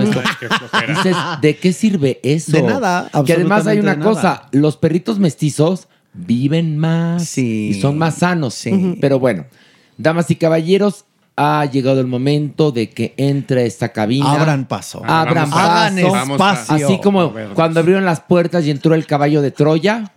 Así. La, la sección. Ahora sí, cuando te dicen, vente al recalentado, pero haz un huequito para el postre. Aquí hagan un huecote en la cabina porque llegó El, El cuervo. The Buddy. ¿Cómo estás, cuerpo? Muy bien, pues hoy tuvimos, ustedes no saben público, pero un banquete opíparo aquí en Farándula 021. Ya le platicamos Ya platicamos que te. Sí, Ah, no, sí, pues sí. yo venía pues, para Y yo agradecí mucho que me hubieras invitado mis dos pedazos de pizza. Pero lo que no está padre es que traigan la comida ya mordida. En modo Sí, morona. Lo que no sabe la gente es que llegaron, sí, dos cajas de pizza. Una de ellas ya empezada. Ya, con un, una- con No, ya un, deja con de- un trozo. Casi vacía. Ay, ya Con dejen tres de cuartos. molestar a pobre A ver, no, Jeremy. a ver, Pilar, si vas a un Yo me lugar comí esos dos pedazos. típico de ti, por tu No. culpa, por esas gataditas ¿Quién que te te entiende? chiflan, Cu- perdí Dices una que no amistad. como. Dicen que, Perdí dices una que no amistad. como. ¿Qué? Dices que no como. No. Y ahora que me comí dos pedazos, No, dices a que ver. yo me la como todo. No, lo que yo digo es que lo que no está padre del cuerpo es traernos como regalo una doggy bag, es lo que nos trajo. No o sea, lo que le nos sobró a él. Es que te ilusiona ver el regalo. Sí. Abres y el regalo que crees. No ya, haz de cuenta, te voy a, una amiga mía, es más, Anet Kuburu, no voy a decir quién, una famosa, una famosa en, un, en una Navidad, le regaló una crema a la mitad. No, Sí. bueno. ¿Cómo que una crema en la gusto. O sea, me- lo dice riendo Anet que perengana y tal, que no vamos a decir su nombre, yo sí lo sé, pero no vamos a quemarla. Una crema para la cara. Pero a la mitad usada. ¿Cómo ¿Ya me crees? entendiste? Es lo Pero que estoy era el diciendo. regalo de chiste. No, mi vida. Regalo de Navidad de te quiero mucho, mira lo que te compré. Y esta no se dio cuenta que le estaba dando la crema usada. Y se quedó con la nueva, ¿no? no, a ver, no, sabía, no sabemos si había nueva o no. El asunto es que le regaló a mi amiga Una crema una usada. crema usada. Es lo mismo que Jeremy llega muy ufano con sus dos cajas de pizzas y todos, ¡eh! Y cuando abre la caja de abajo trae un pedazo. Que yo Porque ya tú y él se lo tragaron. No, él no, nada más yo. Yo no cené pizza, yo me cené mis albondiguitas de carne. Ah, Y a ver, entonces, pe- a ver, mis albondiguitas. Ay, mira, tú qué sano. Bueno, te explico una Si era cosa. una cacerola Jeremy. como del caldero de ¿Qué? las brujas de Macbeth. No Las eran unas albondiguitas. albondiguitas. ¿Ven el caldero? El caldero de las brujas de Macbeth. Claro. No, hagan de cuenta si era un poco de ese tamaño. No, y se oía un niño, no, no, no. Ay. No me comas. No me comas, Jeremy. Bueno, el asunto es que Jeremy nos trajo de regalo el itacate. Se agradece de todas Se maneras. Agradece. Sí, claro. Sí, se agradece. Y Pilar nada más aportó su hambre. Qué- qué Pero por eso te conté la historia de mi amiga Ned Kuburu, que es en verdad una mujer educada, fina, todo, que en, un inter- en una cena navideña de amigas, todas se regalan y a ella le regalan una crema usada, una que es rica millonaria. Fíjate nada más. Pues, Pues esa es una gatadita. como la que hicieron ustedes. No, no es un porque somos compañeros. Pues ella también era su compañera. Veníamos compartiendo. Ella también era su compañera. Hubiera sido lo mismo que me lo hubiera comido acá. No, porque ya por lo menos no, abri- no abrimos la caja con esperanza y ahí vimos unas, una, un, un pedacito ahí de, Sí. de, de lo que Pilar no quiso. ¿No? A De lo lo que se quedó ahí. Estaba a la orilla mordisqueada. Nada más. Exacto. Yo como El- bien poquito. Pero, pero, lo- pero fíjate, pero logras comer en la parte que más se nota. y más en una pizza, está cañón que no se note, ¿no? Pilar es la típica que comprábamos galletas cuando estábamos en Farándula 40 y entonces ya las poníamos y había una que estaba pellizcada. Y yo decía, ¿quién? Y Pilar, yo quería probar. Le dije, mana, Pellizcada. agarra y cómete la completa. No, puedo, mi estómago es muy... Pero, pero Chiquito. no la vuelves a poner ahí, te No la, la llevas puse ya. ahí. No. Ahí es lo que nos hiciste ahora junto con el cuerpo, ¿eh? Bueno, en serio. yo es que Horacio y yo en ese sentido sí somos los polos opuestos. ¿Qué? Yo agarro y agarro un pedacito de galleta, la pruebo ¿verdad? y Horacio se come toda la No, pues sí. Pero hay una cosa, cuerpo. Él no- él a no ver, entiende lo que es dejar una cuerpo, morona. Cuerpo. Si nos va a hacer pizza, no nos traiga la que sobró, tráenos una nueva. No seas Trajo gacho. una nueva. Traje una nueva. ¿Y cómo no? ¿Una nueva qué? Una nueva pizza. Ah, sí, pa- nueva, mira, mordisqueada. fíjate. No, era una nueva y una sin dos pedazos. No, pues ahí sí. Bueno, ya. Yo te voy a llevar, fíjate, te voy a llevar mi recalentado del año pasado para que comas. Ay, perfecto, el bacalao va a estar increíble. No, no comes bacalao. Ay, yo sí como bacalao, me encanta. Bueno, ya. Basta de ofender a el cuerpo. El body de corps. Gracias, Cor. Le corps. Oigan, vamos a hablar hoy sobre un tema que está en la mesa desde hace algunos años, que es el abuso sexual. Abuso sexual. Porque hay que entender, ahora sí que desde la definición, doctor, el cuerpo. ¿Cómo definirías abuso sexual para que la gente ahora sí que empecemos from scratch? Entendemos la acción de someter a una persona o a varias personas a la voluntad de un agresor, aprovechando de la impotencia o el desvalimiento de las víctimas con una intención muy específica, Horacio, que es dañar, causarle dolor, causarle sufrimi- sufrimiento, despersonalizarla y dominarla mediante actos sexuales sin su autorización ni consentimiento. Ok, pero aquí digamos que el abuso sexual para la sociedad está casi que entendido de te toqué la pierna, eh, o sea, les parece lo mismo, te toqué la pierna a te archirecontra ultraviolet, ¿no? Tenemos que entender una diferencia. Hay varios niveles justamente dentro de este concepto de abuso sexual. El primero son las acciones no penetrativas. Y esto puede ser desde comentarios sexuales, la exhibición de material pornográfico a las víctimas, incluso el tocar a las personas de forma sexual o penetrarlas vaginal, anal u oralmente sin su consentimiento. Otro de los puntos más graves de abuso sexual, y lo hemos visto en casos recientes, es también la distribución de material sexual de las víctimas, no necesariamente en acuerdo entre las dos partes. Ok, sin no, pues son víctimas, no hay consentimiento, evidentemente. Exactamente. A ver, hay una pregunta. Eh, ¿Cuál es el perfil de una víctima? En general, una víctima podría ser cualquier persona, Horacio. Generalmente son niños y después el sexo femenino. Una de cada tres mujeres en México ha sufrido en algún momento de su vida algún tipo de abuso sexual. Que viene desde un piropo, ¿no? Exacto, de ahí. podría ser desde Pero una claro, mirada lasciva. Pero hay niveles, ¿no? Que están tipificados eh, de acuerdo a la fuerza de cada delito. Eh, estos actos. Hay que entender que no es lo mismo un piropo o tocar una pierna a una penetración. Entendamos la diferencia, pero, pero fíjense nada más. Sí, digamos que es parte de lo mismo. Qué terrible, ¿no? Sí, claro. Son nada más los niveles, ¿no? Pero es muy rudo. Igual te puede, te puede hacer sentir derrumbada un piropo que te dicen según. pero- y hay unos que dioses eran horribles. La verdad es que es cada vez mucho menos. Yo creo que sí ha cambiado un poco. Por lo menos lo que es en cuestión al piropo en la calle, sí ha cambiado. Pero yo creo que en tu entorno, Pilar, en el tuyo, pero no creo que en el país. No, sí, en general creo que no, sí. ha no en balde tanto feminicidio, perdón. No, bueno, No, es que no. esa es otra violencia, pero sí Pero creo que sí, ya sí, los sí, hombres que, que- que acostumbraban en la calle ver a una mujer y lanzarle, se, escuchan frenan. y se ven menos. Un Yo poco creo que se ya- frenan ya un poco Sí. más oraciones. Pero yo, que, a ver, yo creo que en, en- en ciertos lugares, yo no sé si en toda la República Mexicana sea igual. No, evidentemente no. Hay O sea, no es lo mismo ese tipo de gente que está viviendo en las, eh, en las grandes ciudades de, de este país, que tiene redes sociales, a millones de personas que viven en este país en pobreza extrema, que evidentemente pues ni siquiera tienen la idea de cómo denunciar o poder entender que eso que están sufriendo es un abuso sexual. Pero fíjate que sí es importante lo que estamos poniendo en la mesa porque estos agresores, estos depredadores sexuales, al escucharnos, sí se frenan, ¿sabes? Aun cuando tengamos esta, este principio de querer y no saber cómo denunciar, ¿qué crees? Ahí hay una bomba de tiempo y tu agresor, tarde o temprano, vas a caer. Los niños crecen y los niños no olvidan. Las personas abusadas les dejan unas laceraciones de por vida que son muy difíciles de curar. Entonces, tú agresor que me estás escuchando, que en este momento mi voz te está deteniendo para hacer ese delito, sábete que tarde o temprano vas a caer. Sábete. Un punto importante es, con respecto a las principales víctimas son mujeres y niños. En México se cree que se someten alrededor de 5.4 millones de abusos sexuales a niños. Michoacán es el estado que concentra más esto, según algunos datos. Pero lamentablemente solo se denuncia en Horacio 5% de los casos y teniendo una respuesta a las denuncias probablemente menos del 10% de estas denuncias. Ahora, la respuesta, perdón, la respuesta es muy sencilla. ¿Por qué, ¿Por qué no hay cultura de la denuncia? Porque no tenemos autoridades preparadas para trabajar en estos temas.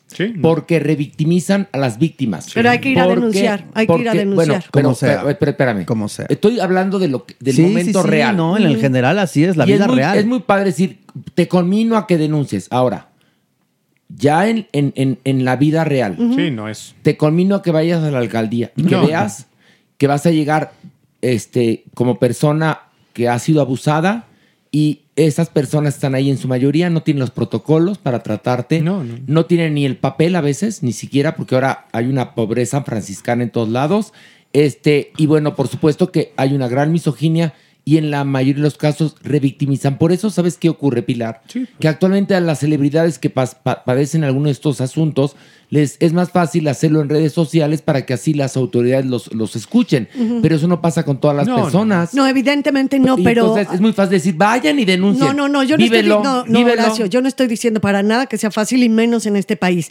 A lo que me refiero es que sí hay que hacer la cultura de la denuncia. Yo estoy ah, obviamente abogando por ello, porque evidentemente en el momento que se va y se denuncia, se empiezan a armar los mecanismos para que se logre. Fíjate, el- si tú te quedas callado, callado, callado, esos mecanismos Bueno, nunca se un van día a lo sé, pero, organizar. pero, es, pero en verdad es como. eh, es una lucha en contra de gigantes, Sí, Pilar. pero- pero- hoy por hoy, hoy por hoy, perdón, sí, claro, yo también digo, los conmino a la cultura de la denuncia. Porque las autoridades dicen, no, pues no ha habido este, Se- se ha crímenes, porque pues no, pues no hay denuncias, ¿no? Pero te, hoy por hoy, creo que no sé si es equiparable el abuso de, del depredador al que luego sufres por parte de la mayoría de Es las que puede autoridades. ser peor, Horacio, justamente llegar y Hoy enfrentarte a una agencia del Ministerio Público con un médico legista No. y entonces tener que relatar y entonces que te juzguen y que te digan Las preguntas. La ocultación No, no, no. puede ser terrible. Entonces, de verdad, hay que entender que a una mujer la, eh, la, la violan en una segunda ocasión, la lastiman en una segunda ocasión y esas mismas autoridades no tienen ni las habilidades ni el andamiaje para protegerlas realmente. Entonces, y peor tantito con las niñas y los niños. Un, un punto muy importante aquí con respecto al abuso es que el 80% de los casos son cometidos por un conocido o algún familiar directo. Es decir, el abuso sexual en México además se duplicó con la pandemia. Se incrementaron más los casos de abuso, porque las gentes estaban justamente Encerradas. con sus violentadores. Generalmente un tío, un papá, un primo, un abuelo. Esto es un- una cuestión más grave porque existen consecuencias específicas en las familias en donde el abuso sexual va a desencadenar trastornos mentales. Pero además hablo, por ejemplo, de los millones de mexicanos en pobreza extrema, que ahí las mujeres y los niños están indefensos. Sí, sí, sí. Ahí ni ministerios públicos tienen cerca, por supuesto que no tienen ni siquiera redes sociales, no tienen ni siquiera lugares a los que puedan acudir cuando han sido violentadas o violentados. O sea, a, a ver, Jeremy, tú como psiquiatra que te dedicas a estos menesteres, ¿cuáles son las estadísticas reales? O sea, no hablo de las estadísticas que tenemos por parte de, de las distintas alcaldías o de los estados, que como bien lo sabemos, pues no son reales porque pues no hay cultura de denuncia. Pero tú como psiquiatra, que me imagino que tienes acceso a otros datos. Ok, suponemos que 20% de los hombres, uno de cada cinco, ha sufrido abuso sexual en algún momento de su vida. En los varones, y eso es altísimo. En las mujeres, 30%, Horacio. Una de cada tres. Pero también se puede considerar, perdón, dentro de esto, no hablo jurídicamente, estoy hablando como lo, lo manejarían los psiquiatras.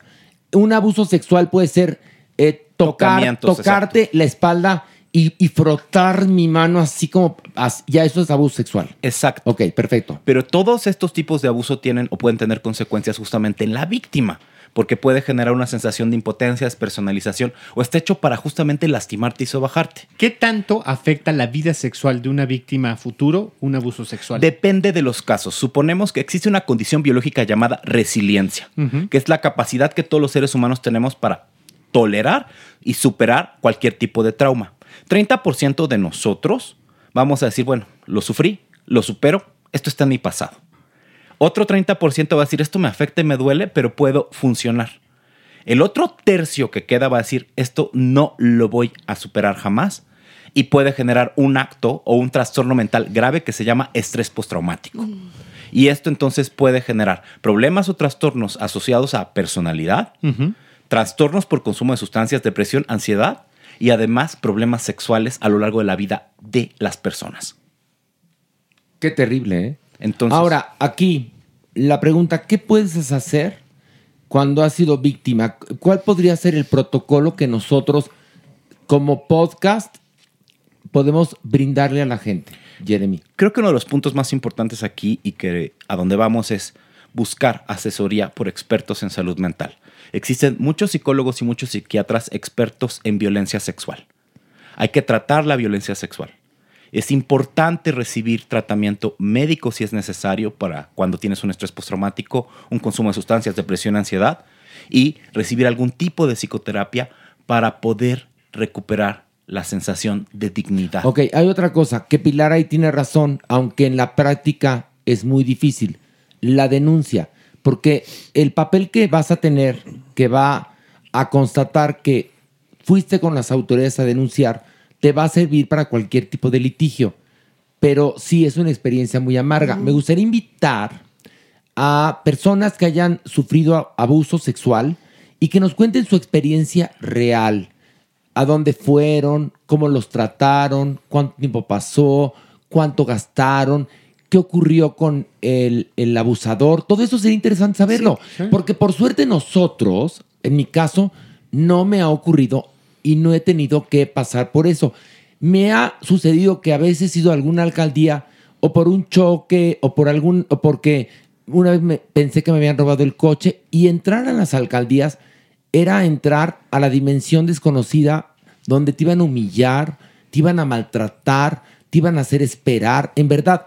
Y era un choque o era que pensé que me habían robado el coche. Imagínense un abuso. No, no, no, terrible. Es terrible. Yo sí tengo una experiencia familiar, la quiero compartir aquí. Una de mis primas fue abusada por 10 sujetos. Fue una cosa terrible, desaparecida. Logramos dar con ella.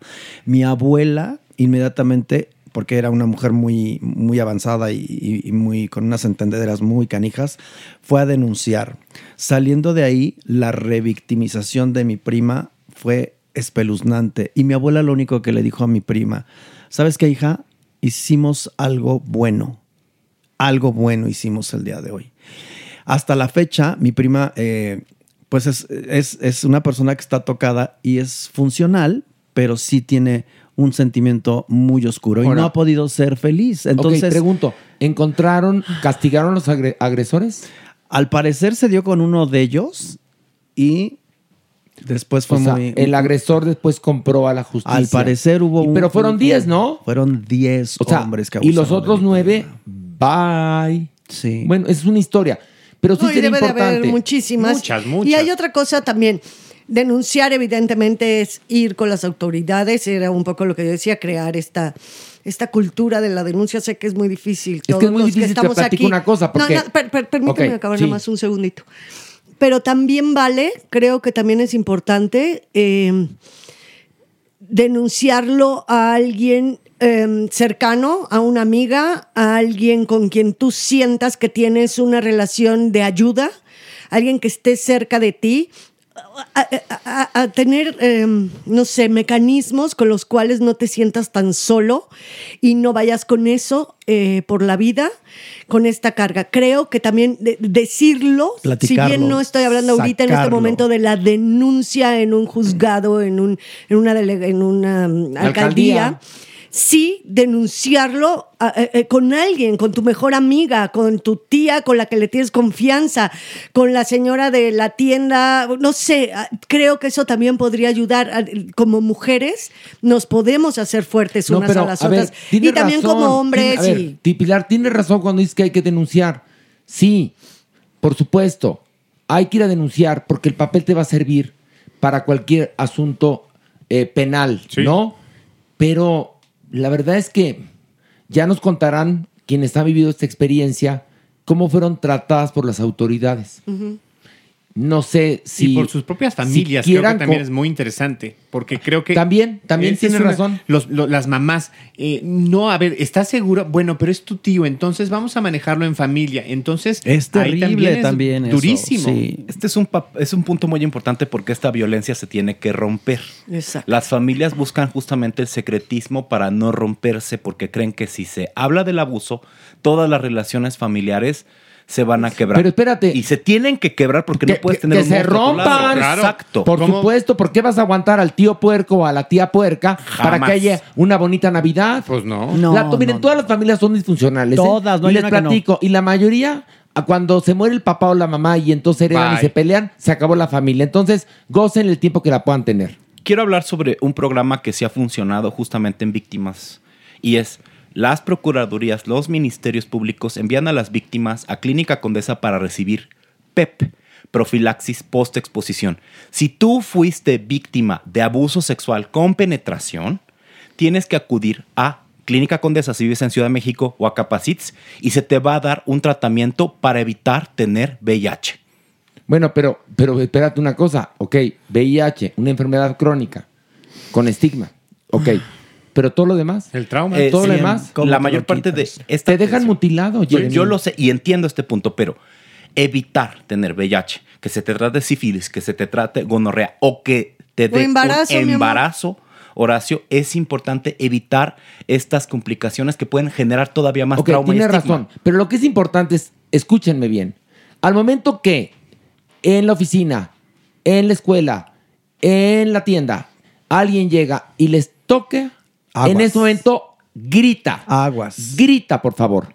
Porque ahí va a empezar la cultura de la denuncia. Nadie de otra te manera. puede tocar Grita. si tú no lo permites. Si tú no Nadie, quieres nadie. que tu mamá, tu tío, tu hermanito te toque, no lo hagas, Mira. por favor. Y si lo hacen, griten. Yo les digo una cosa, yo no sé en otras empresas, pero en Televisión Azteca hay una unidad de género que lleva Jacqueline Loast. Adorada. Bueno, pues ahí les digo algo, sí hacen las cosas. Ah, ¿Y qué creen? Este año no hubo una sola denuncia. Qué bueno. Porque la gente aprendió. Qué bueno. Fíjense nada más. Entonces, sí se puede. Pero el momento que te toquen la pierna es, no, me toques. No importa si pierdes el trabajo, no importa si pierdes el negocio, no importa si entonces va a ver mal la suegra. No importa. Es tu dignidad, es tu cuerpo. Y la única persona que puede tocarlo eres tú. Entiende eso. Y Ya en- partiendo desde ahí. Y en una relación tú pudiste haber estado queriendo, pero en el momento en el que dices, sabes que hasta aquí ya no. Y no. Ahí acabó. Y no es es no. porque tú me dijiste, tú me prometiste. No, No, no, no. no, no, hasta donde ahí. yo diga. Ahí. Hablando en cuestiones de pareja, justamente como lo mencionas, puede haber abuso sexual dentro de la pareja. Y una de las formas de abuso sexual dentro de la pareja o en relaciones de sexo casual es que el vato se quita el condón. Y esto está pasando mucho, Sí. no es tan denunciado, pero es una forma también de abuso sexual Sí, lo es. específica. Y también, ojo, hay mujeres que abusan, ¿eh? Uy, también. También. Por Claro. supuesto. Es decir, que sí. es de los dos lados. Sí. Bueno, vamos a esto. El Averno.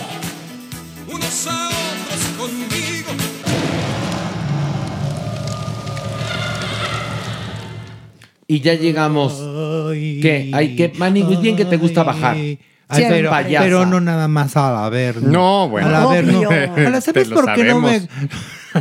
A ver, ¿qué, qué dijo Merengón? ¿No te oí? ¿Qué? Que se lo sabemos, que que, le me lo gusta. saben. Pero tú, ¿qué, qué horas traes, Ah, no, yo. Merengón? pues, pues, No, gracias por eso por sabemos, por eso nos Perdón, yo defiendo al que al señor. Gracias. Tú, Merengón, te das baños de pureza y eres bien Yo puerquis. no, yo Deberías ¿qué de bien de puerquis. pureza, Darte no? baños de asiento, más bien. Gracias, Horacito. ¿Viste cómo te defiendo? Sí, sí. Es que hiciste una voz muy trémula. Hiciste un. Pues sí, porque, pues sí, porque el Sí, haber no es de miedo. No, no siempre. Es de miedo. Ay, sí, a ustedes, ¿por qué no los ofende esa viejita? ¿Quién dice que no? Como no, a todos nos toca a- parejo. nos toca. Pero no como a mí. Ah, bueno. Horacio, a mí ya me está ofendiendo mucho la pinche viejita. A ver, Maniguis. En primer lugar, quien bien te quiere, bien te hará sufrir. No, ese es tu pretexto para No. darme de cachetadas. No, no. Y en segundo lugar, estás teniendo la oportunidad tú como no periodista, periodista de periodista. espectáculos, de alternar con una gloria del firmamento cinematográfico mundial. Mira, mira. O tú- sea, perdón, no estás trabajando aquí con, con este, con, con Omar Chaparro o Eugenio Derbez. No, no, mi vida. Es María Félix. Ah, ya sé, y no ya- Sandra pero- Echeverría. O sea, es María, la auténtica María Félix. Sí, pero también ya me entiende la por- diferencia, por valora. estarla ensalzando tanto y la señora se Es la cree. doña. Ya se murió, ya se murió. Pero reina en los infiernos. Ay, por favor. Huesitos ya. No, pero a ver, de entrada ustedes huesitos. Cuando aparece en el Averno, está preciosa como No siempre. Señora Osamenta. Oye, Sí, no, señora Osamenta. No, no, no, pero preciosa, Señora, sí. señora sí. envidia que le tienen Sí, ustedes. No, no, es cierto, no. Horacio. No, pero tú, en serio. Es una calavera. No, no, Pero no. regia. Ay, regia. Calavera regia, son mamadas. Está preciosa, idéntica como No, siempre. no, no, no. Yo así la veo, guapísima. Pero esos sí, son eso es ojos lo- del amor, los No, ojos y los- de la los de- de realidad. ustedes son de odio, No, de odio. yo Sí. la amo. Amor y respeto. Ay, no me amen así, en serio. Bueno, vamos a bajar y que ella decida. A ver. Una, dos, tres, vámonos. Ay, Ay, ay, ay. Mira, mira, mira, mira esta. Ve, ve- ve aquí. ¿Qué, señora? Es que mira, tengo aquí mi celular nuevo. Muy bien. Y me están llegando aquí muchos memes. ¿De qué? Donde me burlo del Joto. ¿Qué? ¿De cuál de todos? De este, el de la peluca rubia. No es Y me peluca. dicen que porque lo ofendo, que si no tengo chistes, que mejor me calle. ¿Sabe que a toda esa gente que me escribe esto? Llévenselo a su casa, háganle su programa, aguanten al Joto. No es tan fácil, no es tan fácil. Yo tuve uno y de mi vientre, fue un horror. Y tenemos que estar aquí aguantando a este. Pero ¿por qué le tiene tanta ojeriza, tanta tirria? Es la gente, Pilar, hay que ponerle en su lugar. Lo que le atrás, choca, le atrás, a las hordas, atrás. Lo que le choca, le checa. Mira, tú cállate. cállate, Larailo. Horrendo. veas- Y esa ropa, qué horror. Está preciosísima. No, ¿A poco en serio que te Ay, quedaste ven, atrapado por en los favor, 90. ¿eso qué es? Oye, pero en los, en los 90 kilos. No, ya, perdón, merengón. No, ya, no vea así. ¿Qué? Ah, no me lo toques a mi merengón, porque ahora sí trajo galletitas de Ay, sí. Ah, sí, ahora sí. Ahora sí las trae. Me llegó un paquetito muy mono. No, y a diferencia. Navideño, además. Y a diferencia de otros, no voy a decir, sí llegó el paquete completo. Ahora, unas galletas verdes horrendas, espeluznantes. Ay, no. ¿Por qué? Espeluznantes. ¿La probé? Es el cielo. Es una cosa impresionante. Sí, pero, de- Pero son azules, no verdes. ¿En serio? Pues aquí, Blue con, pues aquí con tanto rojo se ven diferentes. no, sí parecen cáncer de pulmón, ¿eh? Pero están, En serio. Son de las mejores galletas que hemos ¿De qué hecho. son creo. las- conmemorativas Merlina, ¿no? Es una cosa muy bonita. Son de Navidad, entonces son azules. Pero ¿por qué azules de Navidad no por entiendo? el, por el color azul del, del Blue Velvet y todo. El azul, Hacemos una serie. el azul del trineo, Horacio, Ah, que ya. tú no agarras. De Perdón, cocoa, el azul del rellenas. cielo en Navidad, claro. Es que sí es cierto que el azul sí es muy navideño porque la nieve azulea. Claro. Eso es verdad. Pero perdón, el azul de esas galletas, Pilar, aunque te enojes, más que Navidad, me remitió a oncología. No. Ahora sí, tú. Pero, No, la pero como sea, ricas. Azul ricas. Me sabe, hoy se lució. Oye, y Muy yo me comí un muñequito ¿De jengibre? de jengibre, muy rico. Sí, Muy delicioso. rico. No, Mere trajo tres paquetes. Sí, sí. El paquete para los que no comen chocolate. Sí. El paquete para los que amamos el chocolate. Y el paquete para Jeremy, el paquete Sí, atasques. El paquete atasques. que nada más son todas las costras y moronas de lo que ha sobrado de los muertos Los de miel me sabe. los salditos. salditos que a, a Jeremy se los trae en bote y Jeremy se los traga. El paquete atasques. Sí, así. y luego hace Jeremy Y le quedan las moronas. Se pone en modo morona. en modo morona. Ahorita, ahorita el cochino, ¿Qué? el cochino del Jeremy haciendo taquitos con la, con la pizza y le ponía así la galleta La espolvoreada adentro. Y hacía como un taco. Por eso no alcanzaste pizza. Esa fue la razón. Esa fue la razón. Pinche cuerpo que se la acaba. Pues que que es el- no me deja pizza. Es Le Corp. Como. Le como si necesitara gluten. Así como, así como tú, Lejot, el Le Corp. Así. Pero bueno, muchachos, ¿qué los trae por aquí? Ahora, ¿qué, qué- Ay, una cosa. ¿Qué- qué nos trae por ¿Qué aquí? le vamos a regalar a Jeremy en Navidad? Gluten. Sí, gluten. gluten. le encanta. Harto gluten. Ahora, Bueno, no puede ¿qué no- adelgazar. Eso sí, no, no, no, no, me lo vayan a ya le dijimos. De aquí a Por favor. Navidad. No, no le dijimos. Si tú adelgazas, te corremos del Sí, cierto. Porque pierde su chispu. Sí. Pierde la Claro. chispu. Luego, luego pasa cuando, cuando la gente está así como el cuerpo y empiezan a adelgazar. Pasa en algunos casos. A mí me ha ocurrido con algunas amistades, ¿sí o no, Pilar? Sí, eh, Ah, tenemos unas amistades, no vamos a decir sus nombres, que estaban pasados de tamales, ¿no? Y entonces empezaron a adelgazar. Y bueno, de pesar, perdón, 300 kilos a 299, pues ya se ven mejor, ¿no? Entonces les decían en la calle, normalmente la gente, oye, qué bien te ves, ¿no? Qué flaca estás o qué flaco estás. Y entonces sucede en, en el, bueno, por lo menos en el caso de nuestras amistades, Ajá. no generalizamos. El porque al rato- síndrome que ya lo habíamos, ¿te acuerdas? el síndrome Analizado. de... Tipificado. Como él, El síndrome de, ¿cómo lo, lo llamamos Pilar en ese momento que yo no me acuerdo? del ex gordo. Del ex gordo. Del ex gordo. Ex que gordo. ya bajó, digamos, 20 kilos. Todavía no tiene el cuerpo de Brad Pitt en Troya, pero ya él se ve así. Sí, claro. ¿No? Y se en- empiezan a poner mam- Mamucos, Esa es sí. la onda, que se ponen mamucos porque ya están venciendo pues todo su pedicure. Entonces te voltean a ver con cara de yo sí lo estoy logrando y ustedes son unas pobres basuras humanas. Y no, luego- no han vencido sus handicaps. ¿no? Ahí, Y fue sí. cuando yo detecté el primer fenómeno de las quijadas caídas. Que estas amistades gorditas que yo tenía, que eran tan graciosas y tan angeladas, empezaron a bajar de peso Uy, y entonces la gente le empezó a decir que qué bien te ves y entonces creyeron. Y entonces ya ahora sí que quijada caída porque ya ni el esfuerzo para sonreír. Ay, y ya no, me no, siento verdaderamente Scarlett Johansson en los Avengers o Brad Pitt en Troya. Y sobre todo Y eso, no- ahora sí, tú, que es eh, esta sensación de decir, yo sí, es- yo sí puedo, estoy luchando contra mi problema y lo estoy logrando. Me- me- y estoy quedando divino. Ajá, y te vuelves entonces un poco soberbio, ¿no? De decir, Mucho. yo sí lo estoy logrando y ustedes seres humanos que tienen sus pedicures No, no, pueden. no lo, hacen. Bueno, un, Un ex compañero mío que adelgazó y el pobre no quedó bien, parecía tortuga sin caparazón. Perdón que se los diga, no voy a decir nombres. Bueno, el asunto es que. Pero se entallaba, seguramente. No, bueno, ya se sentía. O sea, pas- pasó de, de dos toneladas a tonelada y media. Y, ya. ya. se sentía, bueno, o sea, un- de una ligereza. Pero bueno, no, hay que ser buena persona con cuerpazo como yo, por ejemplo. El modesto, No, el modestazo. Hay que ser buena persona siempre. ¿Sí o Claro. no? Sí. ¿Sí o no, mi Y anímate, güera. Y prestar, y prestar el cuerpo a quien lo pida. Sí, como tú en Monterrey. Güera, anímate, ade- adelgaza. Aquí te vamos a apoyar. Échale Oiga. ganitas. Aquí te subes y un cachetadón te baja. Tú Pero si adelgaza. yo- pero si yo no Adelgaza. estoy mamuco. No, pero lo pero que está sí es que- papadón. no, el cuerpo. Está papadón. Pero más el Cierto. cuerpo que es muy encantador y muy sonriente y todo.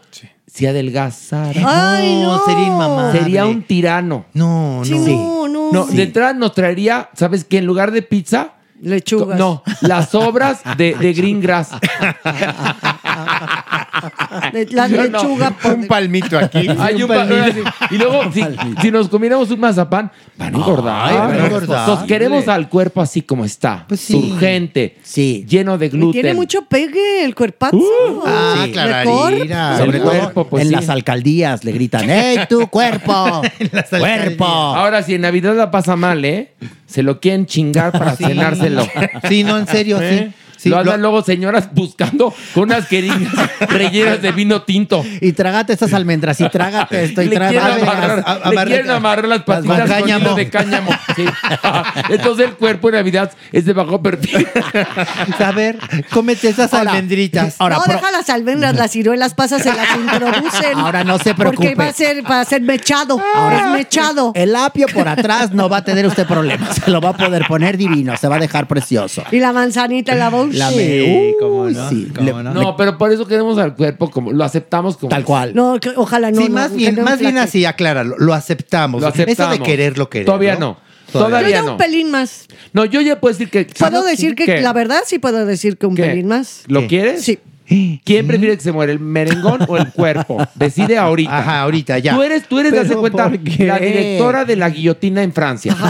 Y las dos víctimas son merengón y el cuerpo. Yo pondría mi cabeza con tal de. No, no, no, no. tú no puedes. No, no, no, no. por favor. No, tú te arrepentirías, además. Claro, no, no, ya di. ¿Cómo, Merengón cómo- o el cuerpo. ¿Cómo creen que voy a decir que el cuerpo? Aunque lo piense, dice Pilar. ¿Cómo se les ocurre que lo voy a decir? Que el cuerpo no es. No, no lo puedo decir. Bueno, Está ya. bien. Está bien. Está bien. Bueno, y tú, Joto, mucha risa y nada de nota. ¿Para qué ya. bajaste? Bueno, ¿A espéreme. chocar copas? No, tú vienes Pues a trabajar. claro. Muévelas. Tranquila. La gente está esperando. Tranquila, no le dieron La su gente merienda, está ¿o qué? esperando porque luego dicen que es mucho preámbulo. Entonces, órale, Joto, rápido. Eso es lo único que lo dice es William Valdés. Pero ya, vamos a bajar. Ay, vemos a. William, lo Sí, queremos, de verdad. sí, queremos al güero. Lo vamos a invitar para que venga. No, tampoco lo queremos. No, sí lo queremos. Ah, bueno, sí lo mala queremos. tú. Yo lo adoro, en verdad. No, Eres yo mala. también. Lo adoro. Bueno, Sí, que venga. que Bueno. venga, es bienvenido a su casa. Vamos a bajar uno. Órale. Sí, Venga. Una, dos, tres, vámonos. Oiga, Doñi, ya dígale a Abel que ya pongan que sea la versión del Puma más variadita Pues ya. sí, No otras. nos cansó. Tenemos Fíjate que Mibel ya está estudiando guitarrita. No me- Se va a aventar un Bel- palomazo. Es Bel porque se llama Anabel. Sí. No, por Belcebú. Ah, Exacto. ok.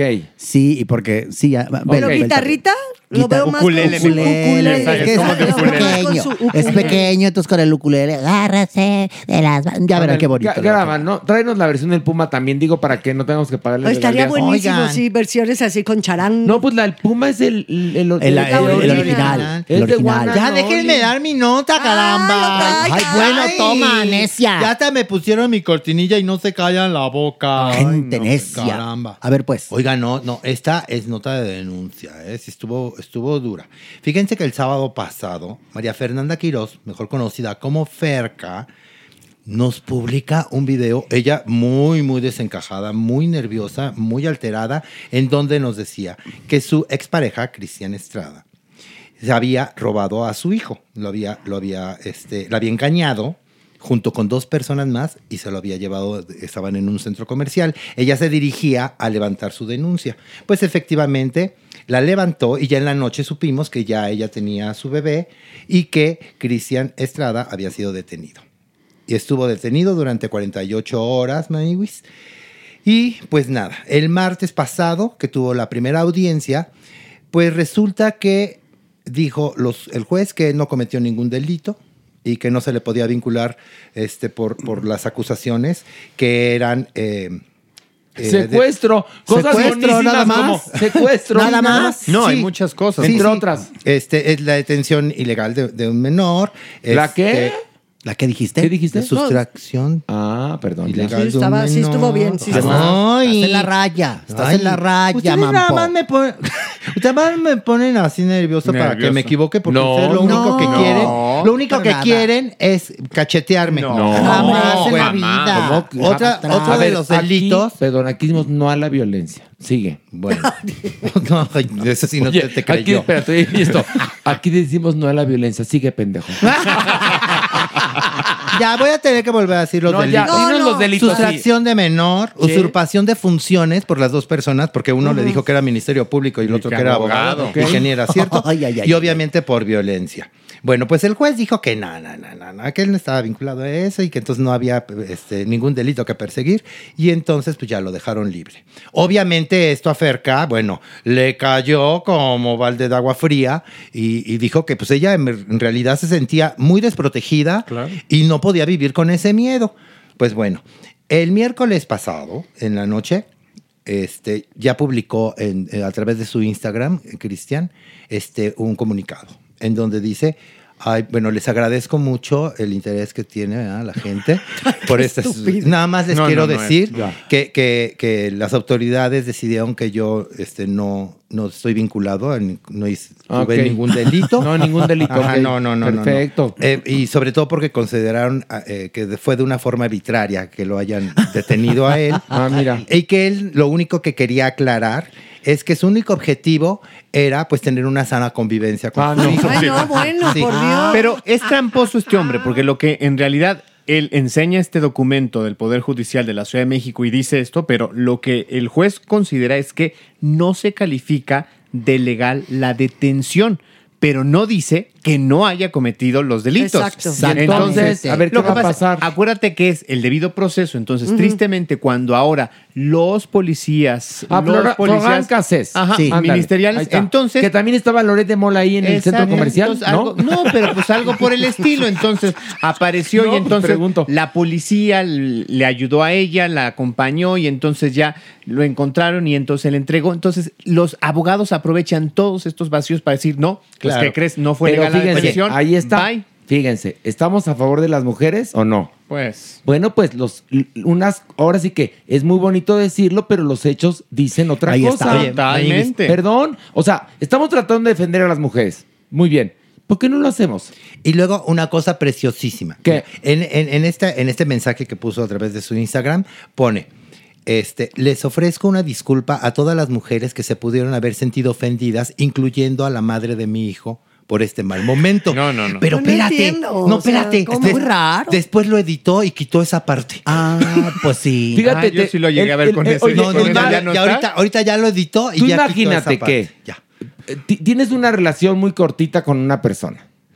No usas condón y esa persona, bueno, pues una, una, una de los cónyuges, bueno, ni siquiera se casaron, ¿no? No, no. La mujer queda embarazada y ya no son pareja.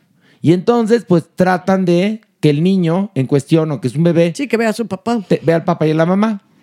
Pues pobrecito del niño. del No, niño. No, no, no. Terrible. Pobre, Terrible. pobre niño, porque pues ya tiene una familia destruida. Sí, sí, pues sí, sí. sí, y yo, a ver, yo no estoy en contra de las familias homoparentales, ni, ni las madres solteras, ni los padres solteros, me parece genial.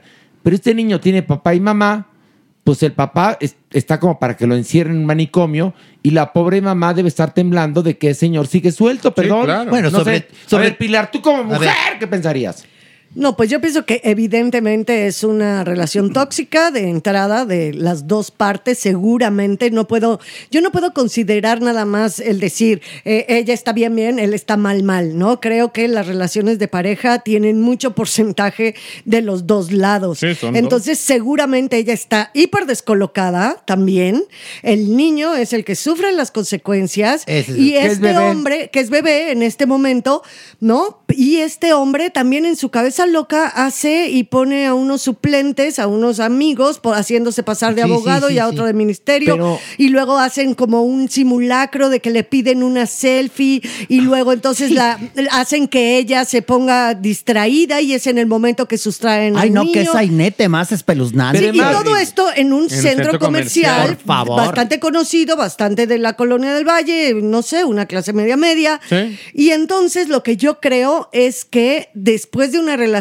como tú bien dices, oración, no es mucho tiempo, te casas eh, o no te Pues casas, sí. tienes al mijito, te peleas, no hay compatibilidad de caracteres y son dos personas desquiciadas, descolocadas, Que son que ahí tendrían que entrar realmente autoridades y todo un rollo de lo familiar, a, a- a- a sopesar y a ver cómo está esta relación. Pues sí, pero ahí familiar. agárrate, agárrate las historias de terror que hemos visto, por lo menos en películas estadounidenses, no, de esas niñas y esos niños que sus padres son un horror Claro. y se los quitan, les va peor. Sí, los ponen en hogares alternativos. En ¿no? este caso, ellos se conocen porque son eh, trabajadores de realities, Sí. digámoslo. modelos y trabajadores, pero Ándale. justamente también fueron de estas parejas que se hicieron famosas a través de posteos en Instagram, como si fueran perfectas y maravillosas y bueno. Y mira, ve nada más. Pues también No. de dónde, Ay, de dónde nacen más. las cosas, o sea, con qué sembraste,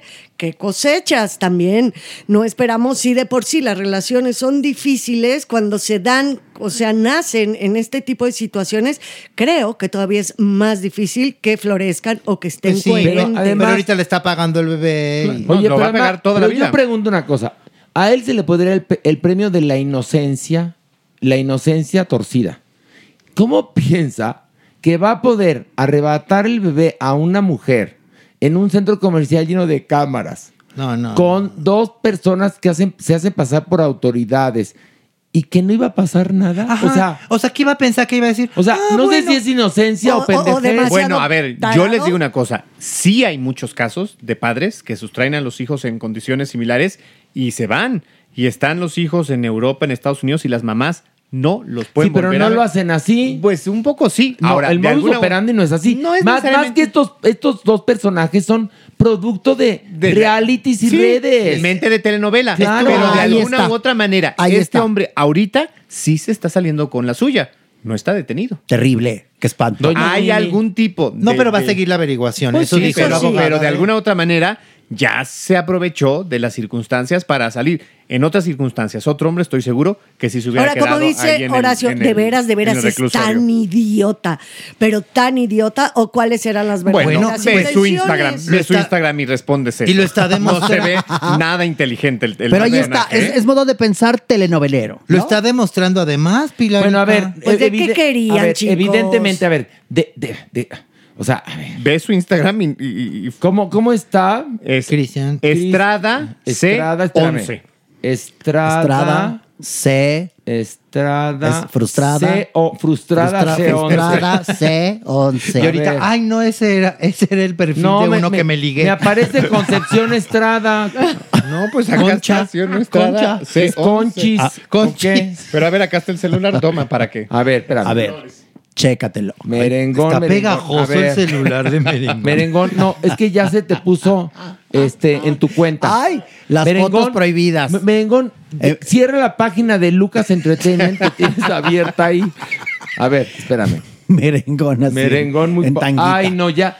Este es Cristian Estrada. No, no, no. Bueno, no, también- un, destacado intelectual de izquierda. Bueno, y también que esperabas, esperas al olmo, pues No, tampoco. ya sé. Y la otra cosa, no estoy juzgando. Eh, cualquier, cualquier pareja puede ser una gran pareja. Un hombre, mujer, hombre, hombre, mujer, mujer, como quieras verlo. Pero aquí la simiente, la siembra, no es la más buena. No, no. Entonces, cuando sale la cosecha, pues tampoco es la mejor, muchachos. Perdón que se lo diga. Sueno a- a tía. No estamos juzgando. No, No, estamos juzgar, porque ahora te dicen estamos no analizando, Pero gracias al juicio puedes llegar a unas eh, conclusiones interesantes. Aquí no es que Por eso dije al principio que to- yo pienso que cualquier relación puede florecer padrísimo. No, Sí, pero- claro. pero aquí de donde está surgiendo en este momento, pues también esos zafarranchos son más lógicos que pasen. no van ahí Horacio. también. También hay gente pendeja, punto, hay que Pues decirlo. sí, también. ¿Verdad, Maniwis? Ok, Claro, sí. diga. Bueno, Sí, pues sí, Sí, Horacio. a ti se te ha ido quitando a base de chingadazos. Perdón que te lo diga. No, ¿sabes y qué? yo sí Voy acepto mi culpa. Sí, ¿qué? voy a llegar a un punto que de tanto chingadazo me va a quedar más pendejo. No, no, al contrario. Fíjate, porque te quitamos a base de, de chingadazos esas neuronas que no estaban trabajando. Que además No. ayuda al cutis. Tú que lo Sí. tienes tan caído, mira, No, no. cachetadita y se te va a... así. Sí. Te va a sí. quedar a mis Te va a neuronas, quedar, te a va a mis quedar, te neuronas va a quedar neurosis Porito ustedes. cerrado, porito cerrado. Exactamente, porito Que- cerrado y tu cheekbone, muy bonito. Te vas a ahorrar los hilos O rusos. Coloreteada, como se dice aquí en México. Los Sí. rusos, sí, sí, estoy Los- bien más los- hinchado de un lado que del otro. Bueno, ahorita te lo Te lo emparejan. ya vamos a bajar uno más. Órale, uno más, vámonos. Mire, esto está más Eh, tropical. eh, Eh, eh, eh, eh, sola, sola, sola, cabeza, cabeza, cuerpo, Eso, cuerpo, pelazo, a ritmo de limbo. Eso, Eso, Pilar. Eso, venga, tuércete. Eso, Ándale. Pilar, eh. vas para atrás. No vayas a rayar la cabina. Ay, Pilar. Ay, No quería, vaya- hacer, quería hacer un, un- un rayón, pero en arco. Ah, que por cierto, les aviso, ¿eh? El fin de semana, el fin de semana se anda por Acapulco. Aguas. Aguas. Hoteles, aguas. Hoteles aguas. Alerta, caleta y caletilla. Alerta Petaquillas. a las lanchas de fondo de cristal. Amigos de, amigos de petaquillas, cuidado. Alerta, Porque parque voy papagayo. a Acapulco, mi playa favorita. Anda. y voy a rayar algún hotel ya de la zona de la zona nueva, de la zona No, nueva. además, aprovechando que ya se reinauguró el Baby O, Pilar quiere ir a firmar. Ya me veo yo en el. Acaba- acabarse los camarones de Acapulco. Sí, Muy yo, bien, yo- Pilar. yo lo vio cuando era Disco Inferno. Inferno. Bueno, yo les voy a pedir que si ven a Pilar en Acapulco, aparte de que la saluden con una sonrisa, regálenle un plumón. Exacto. Un plumoncito. Morado, por Sí, favor, que es el Para que ya no lo haga con fluidos corporales, Sí. que es muy asqueroso. No, Ay, lo que no. ella hace. Lo No, que ella con, hace. con lima. Sí. Con lima. Sí, con con, cúter. lipstick, varios, varios. ¿También? con no, pero te queremos. Como sea, se ve horrible. Te queremos. Pilar, si, ya va a ser, te si vas a ser grafitera, te queremos empoderada, Pilar. si eres grafiteira. Queremos empoderada. ¿Qué? Ay, no te enojes, Pilar. No, no estoy enojada, me encanta. Ya saben que a mí Ella eso- tiene sentido del humor. Aparte, No, ahora sí. lo estoy intentando en narco, de verdad, me cuesta trabajo, pero está bien padre. Pero sí. dichosa tú. Bueno, este. Vamos, ya bajamos, ¿no? Ya, Cuéntanos. ya bajamos. Pues A ver, Guillermo tú. del Toro. ay, ¿Qué pasó con mi adorado? Me lo estuvieron molesta y molesta en las redes sociales. ¿Por qué? Porque fíjense que en su Twitter, después de que se enteró de que los premios Ariel 2023 no se iban a hacer por falta de Que ya no les prestaron el lobby del, del cine 1 de la, No, de ya, la cineteca. Ni para eso ya nos alcanzó. Porque ya las últimas entregas eran o en, en el cuarto de Trevejos del Canal 22 o en el lobby hediondo de alguna sala de la cineteca. Ya no. no. hubo para eso. Ni No. para los canapés podridos. Ya No, ni para alcanzó. eso. No, ya, no, no. Se Bueno, acabó. Pues sí, eso le preocupó mucho a Guillermo del Toro y dijo: Me ofrezco personalmente a cubrir el costo total de las estatuillas de la. ¿De las qué? De las estatuillas. No, ¿De las, ¿De las qué? Estatuillas. No, estúpida de veras. A ver, vamos, vamos. Otra oportunidad. Al Joto. Otra oportunidad. Al Arailo. Otra oportunidad. Al Hueco. Otra oportunidad. Al Mampo. Vamos a oírlo. Al ¿Las Pu- qué? Estatuillas. Ah. Bueno, las estatuillas. Ay, no, no. Ay, no, ya. Ay, no. En serio, ¿eh? como quiera. A ver, en este momento, fíjate, cambió la historia del multiverso y estás a punto de pasar por la guillotina. Pilar, están Mere y Maniguis. ¿A cuál salvabas? Ya te chingué. ¿A Mere y Maniwis? Sí.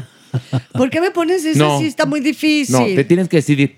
Y no puedes sacrificarte tú porque no te creo, ¿eh? De entrada. No, pues, La tú, eres la, tú eres la directora Abel. de la Abel. guillotina. Abel. No, no, no. Abel. No, ya A la está. doñi, a No. la. Ay, a la ¿por doñi. qué? A ver. ¿por qué? No, Si yo no- solamente son Mere y Manigui. Sí. Escoge a cuál de Si los yo no dos. estoy como la paloma, Sí. cáguele, No voy a cáguela como decir. este joto horrendo. Perdóname que te lo diga a ti, tu mujer. ¿Dónde quedó? La sororidad, Pilar. No, no, no, pues la verdad, la verdad, si ya tuviera que escoger así de gacho, a los dos prefiero. Para que sea parejo. Che Sí, pues, para no tener que escoger. pues, ¿Cuánta, cuánta amistad. No, tienes razón. O que diga, para Pilar, evitar rencores. La ¿Qué? primera, la primera palabra de su nombre. ¿Qué? ¿La qué? La primera ¿La qué? palabra de su nombre. Ay, ay, mira, la mira, M. Nada más porque no tiene ya mejillas y es pura calaca. Si no le Estás hubiera dado una bien estúpida. Pero a ver, yo que por no. qué la veo preciosa como en su mejor momento y Pues, ellos la ven porque como estás calaca? embrujado. Por- no, ¿cuál embrujado? embrujado. Guapísima no, está. porque el Además, señor sí tus- tiene intelecto. tus parámetros de el belleza están señor muy gachos, sí tiene Horacio. cultura y puede ver, no como tú, que No, no son- ves más allá de tu puerta de lámina en tu casa, por favor. Son co- los ojos del amor, como en la película, ¿te acuerdas? La de Fosca. Fosca, Giorgio. No, pero Fosca no es ojos del amor. Fosca es un Giorgio, horror. no, por Es- eso, pero Giorgio la, La veía, veía hermosa. con- con unos ojos. Tú No, ves pero- hermosa a la doñiñini. No, pero en esa película que se llama Pasión, Pasión de amor de Torres de Cola. Torres Cola, ahí lo que no, no es que no es la bella y la bestia, es una mujer que es muy fea, Muy fea y un hombre guapísimo, Guapísimo. pero la mujer es fea por fuera y por dentro. Y a él no es que él se enamore de ella, sino ella lo va enfermando. Es De amor, fuertísima. de amor. ahí no, lo va enfermando. Pero hay un momento en Y que él cree que la ve- ama, Sí, sí. y que la ve bella. Ahí- Así ahí estás está. tú enfermo de Ahí amor. está como- clarísimo. Sí, pasión Que de a amor. ti te ha enfermado la doñinini. Te ha enfermado de amargura. Te ha enfermado de, de mal momento. Te ha, enferma- te ha enfermado No, y, no, y está bien, de Horacio. agresión. Como tú, que nos has enfermado de ignorancia, Infirmado, nos has enfermado infirmado, de, de infirmado. Tú nos has enfermado de notas gatas. De eso nos has A enfermado. la doña no Tú. se le puede pegar. Por favor. Porque le zafas el cráneo. A ver, no, porque es mujer, punto. Era, era. Ya está muerta. Entiéndelo, Horacio. Acéptalo. Bueno, ya, a ver, espérate, vamos a seguir. Guillermo el Toro ofreció pagar las estatuillas. Las estatuillas del preciosísimas del Ariel. Sí. Y bueno, pero Y todo no lo nada demás. más eso. A ver, los canapés, la, la alfombra morada. No, pues ya no ¿Y quién, quién va a pagar la renta del lobby de la sala 2 de la Oye, no, la bastante. última entrega fue en San Ildefonso. O sea, tampoco estuvo tan gacha. Y no la, la, la de antes fue en el canal 22. Sí, horrible. pero estábamos Y pandémicos, acuérdate. sí, también. Eh, pero estábamos pandémicos. La última, la verdad, Pues, estuvo en muy la de digna. San ¿eh? Ildefonso se les fue lo que les queda de presupuesto. Pero la bueno. verdad estuvo muy digna y no estuvo digna por cara, estuvo muy, Muy sobria. La Pero verdad estuvo bueno, bien. espérense. Bueno, lo que pasa es que Del Toro sí está muy preocupado, no nada más por eso, sino porque todos los presupuestos de los festivales, de, de cine y todo esto, pues se han reducido. Entonces dice, no, no, no, no, eso no está nada bien. Pues nada, que me lo empiezan a, a meter hartos mensajes. Pero espérame, se llaman bots. Ajá, bots, los bots. Sí, porque si, si dices algo que no les conviene, Ajá, uh, no, no, bueno, la horda completa Te se te avientan las granjas completas. Diciendo, obviamente, que porque estaba criticando esas decisiones preciosísimas del gobierno Pero actual. Tiene todo el derecho a Y criticar. porque es- argumentaban que la disminución de esos presupuestos se debía a la baja calidad del cine mexicano actual y que lo único que estaban produciendo en México eran las películas de Omar Chaparro y Eugenio Derbez. Creo que no. Y a ver, ¿esto entonces, dijeron las autoridades? no, no, no, no, los bots. bots. Los, Los bots. Los, Los bots. A ver, espérame. Ay, qué bruto. A ver, Los no, bots. No, boots no. Los bots. Bots, Y se tomó exactamente. su boot, eh, los bots. A ver, O los sea, bots empezaron a decirle Exacto, eso. a él que Que, que, que por eso se había bajado el presupuesto. Porque sea, que porque el no había cine calidad. Era de muy baja calidad. y que porque Omar Chaparro y Eugenio Derbez, Ajá, que hay un punto que es cierto, toda esa parte del eficine, en la mayoría de los casos se fue a manos de productores corruptos que no amaban el cine, que no amaban el cine para nada y que hacían chick flicks espantosas, protagonizadas muchas de ellas por el horrendo de Omar Chaparro, Eugenio Derbez y ese tipo de actores. Es ¿eh? cierto, pero también hay que defender. De alguna Sí. u otra manera, hacen industria Sí. y es también. Sí, pero una industria pinche. Pinche, estoy No, de acuerdo. Yo no la que- defiendo, pero se hace industria y tristemente también es lo que los mexicanos más ven. Pero Tenemos también, que trabajar porque sea ¿por qué diferente, no pero, ofrecer? pues, eso a ver, es lo que se ve. yo no estoy en contra de las chick flicks, pero que estén bien hechas. No, yo Ahí tienes a Meg Ryan. Sí, Meg Ryan, sí, perdón, sí. que hizo una bola de chick flicks encantadoras. Sí. Ahí está un buen ejemplo. Entonces, no tiene de malo el cine de entretenimiento. Ah, no, pero, no, pero, pero sí estoy en contra del cine subvencionado que apendeja. Por favor. Y que, y que va a parar a los bolsillos chafa. de productores corruptos y que convierten en estrellas. Bueno, hubo un punto en el cual creo que no había una sola película mexicana sin Aislinn Derbez, que perdón, no es buena actriz. ¿Dónde quedó la época de oro, Horacio? perdón. Allá y entonces hacíamos cosas maravillosas. O también Marta y Gareda, que tampoco Ay, me parece ningún portento. Y Omar Chaparro me parece un horror. Sí. Eugenio de Derbez acuerdo. se cuece aparte porque tuvo la, la, la visión de irse, pero también hizo una bola de películas espeluznantes aquí y allá. Sí, pero también Eugenio siempre ha puesto su lana, ¿eh? En cierta forma. O No sea, es puede tan- que- no es tan sí, subvencionado, la sí. verdad, él siempre se ha producido. Eso y es verdad. sí, es, también es cierto, y Horacio y yo lo sabemos, que había muchos productores de cine que hacían, metían unos guiones del Nabisco Sí, pero- famoso y les daban. les daban y el- les Pero daban te voy a contar una Eficines, cosa. que es diferente. Bueno, Eugenio Derbez, esta película que lo lanza a la fama, No aceptan evoluciones, que hizo con Televisa, Aunque él haya puesto de su dinero, sigue siendo una película que contamina. Porque Mala, es una mala película. Punto. Entonces, si aunque tú la pagues o la pague el gobierno, si tu película es mala, jode. Perdón. Bueno, y entonces, Bueno, ¿qué y más pasa? entonces, pues todos esos mensajes que empezaron a, a- a molestar a Guillermo del Toro, pues, ya lo sacaron de quicio. Pero él contestó Y algo y de entonces en dijo, contra sí, de- ya chole, ya chole con todos sus bu- que toda la gente que votean, así, por los, pues así dice. ¿Por los que, ¿A qué se refería? ¿A qué? los bots. Ah, a los Muy bots. bien, muy Sí, bien, ya chole con los chaparros y con los derbés y esas retóricas vacías. Eso dijo. Tiene Guillermo razón. Toro. Totalmente sí, que hay hay un punto, ahí está bien. Y entonces decía que por favor voltearan a ver, pues, pues voces nuevas, ¿no? Nuevos creativos de cine Claro. que, que les dieran oportunidad. Que fueron los más afectados, además. Pues sí. Y dijo algo muy interesante. ¿Qué dijo mi gordo? Si, les parece alto el costo de una identidad, no se imaginan el costo de no tenerla. ¿Qué hubo? Ándale. Y como tú, Larailo. ¿Qué hubo? Apréndete Los- esas palabras a fuego en tu mente. Por Bueno, favor, usted Larailo, ya la agarró Rendo. contra mí, la agarré creo. contigo con Creo. Oye, tiene un punto muy interesante Guillermo del Toro que aquí hemos discutido siempre. El tejido social. El tejido social de este país, como hemos dicho en muchas ocasiones, está putrefacto. La manera de reconstruirlo es con educación y cultura. Y el cine contribuye a la educación, a la cultura y al entretenimiento. Y si es obligación del Estado Claro. proveer cultura. Claro. Es su obligación. Y una cosa es cultura, otra cosa es arte y, Y otra cosa educación. educación. Por eso son tres palabras diferentes. Y yo sí creo que este actual gobierno confunde Muchísimo. plenamente por, según apoyar la educación, pero entonces ya no la cultura, pero ya el arte es fifí, pero entonces, eh, o sea, no. O también confunden cultura con folclore, que son dos cosas Sí. distintas. Diferentes. Muy distintas, pero Guillermo el Toro tiene razón. E- Él es un artista en toda la extensión de la palabra. Y bueno, pues ojalá le hicieran caso, creo yo, porque sí. ¿Cómo, cómo es lo último que dijo Manigo? Y repítelo y con eso te ganas. No, el Pulitzer no, el TV y novelas. Ándale.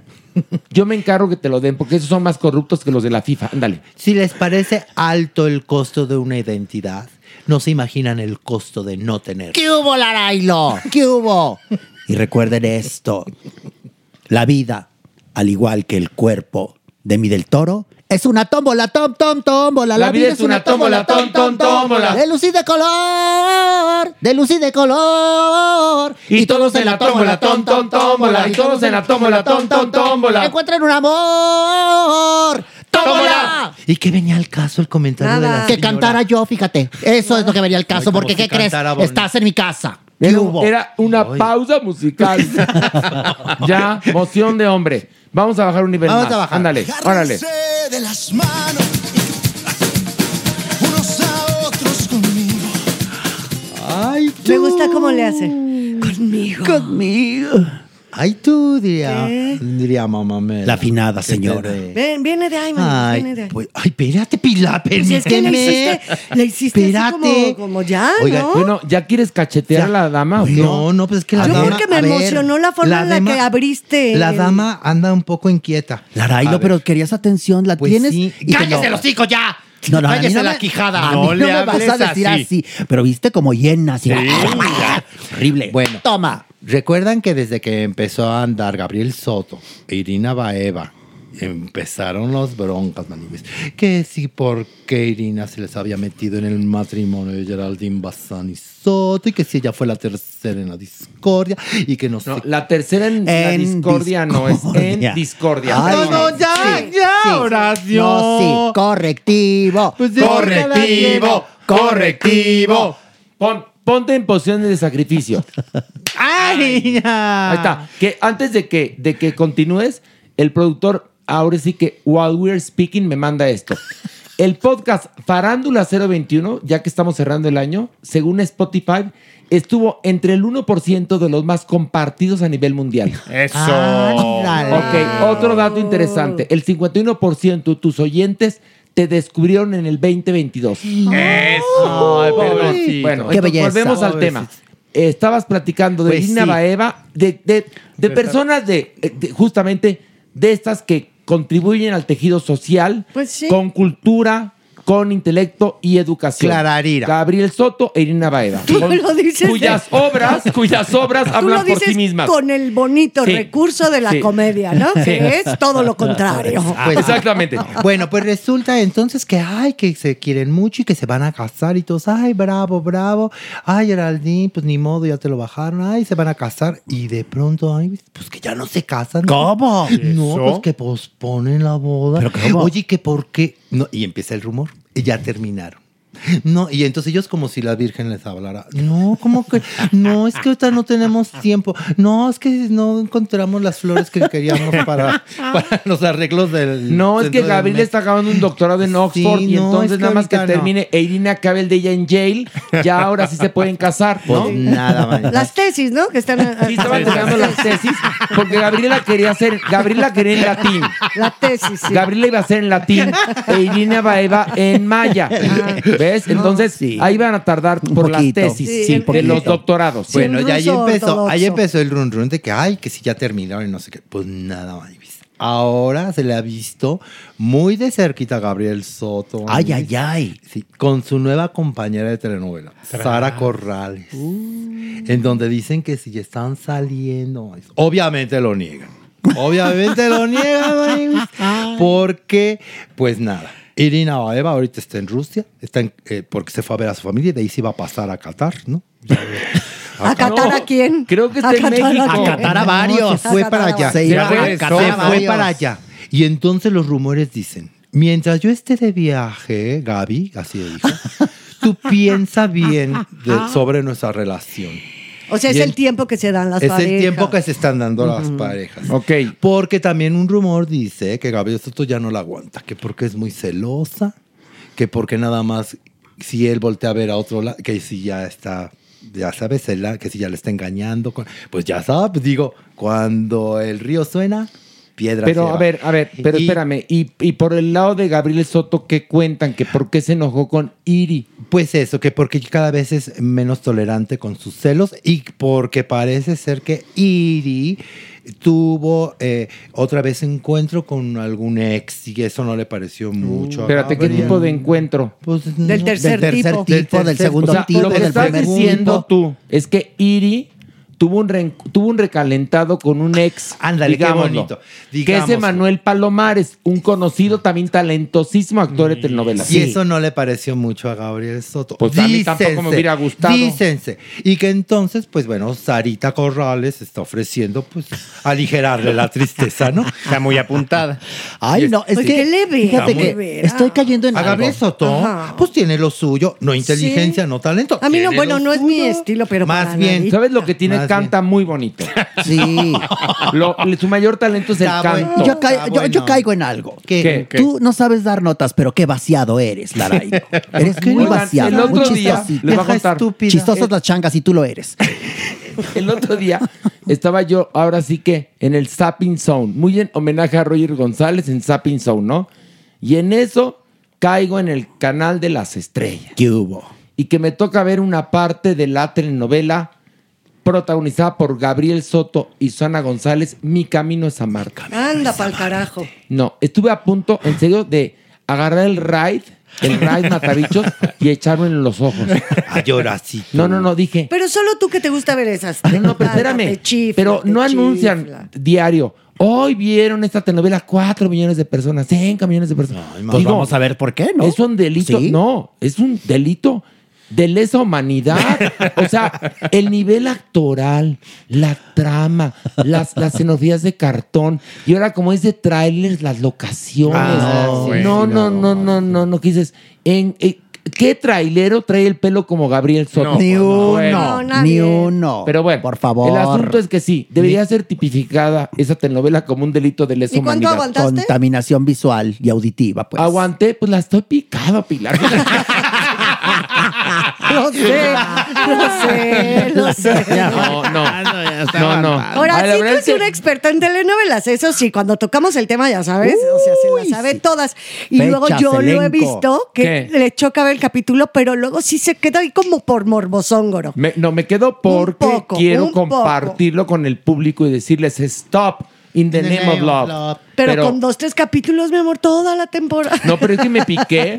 ¿Qué, qué, qué trama tan, tan profunda. Profunda y tan, tan seductora. Es que Y te nueva. detienes en la disertación de los valores de producción. Claro, Ese es el problema valores de producción, sí. claro. ¿Cómo No. se llama esa cosa? Se llama, mira, Mi camino es, es un amarte. tema, es un, es un tema es que nunca se ha tocado. Este, el amor, por Ay, supuesto, ¿no?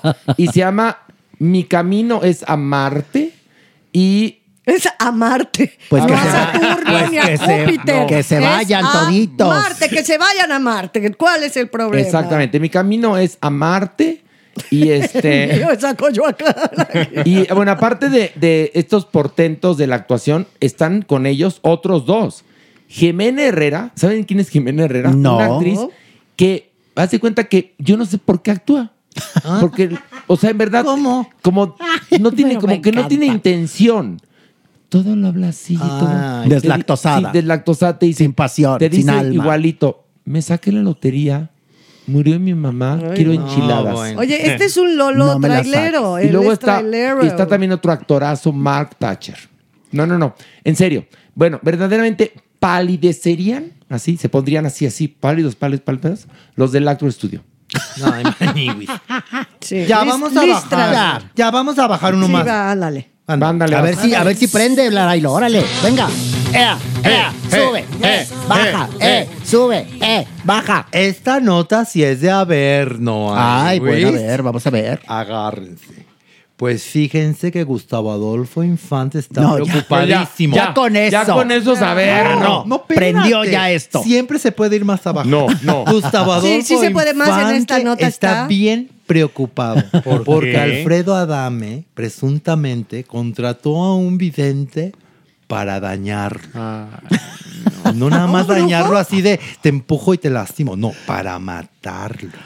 Y esto nos enteramos, Maniwis. A matarlo porque a abrazos. Ah. Jorge Clarividente. No.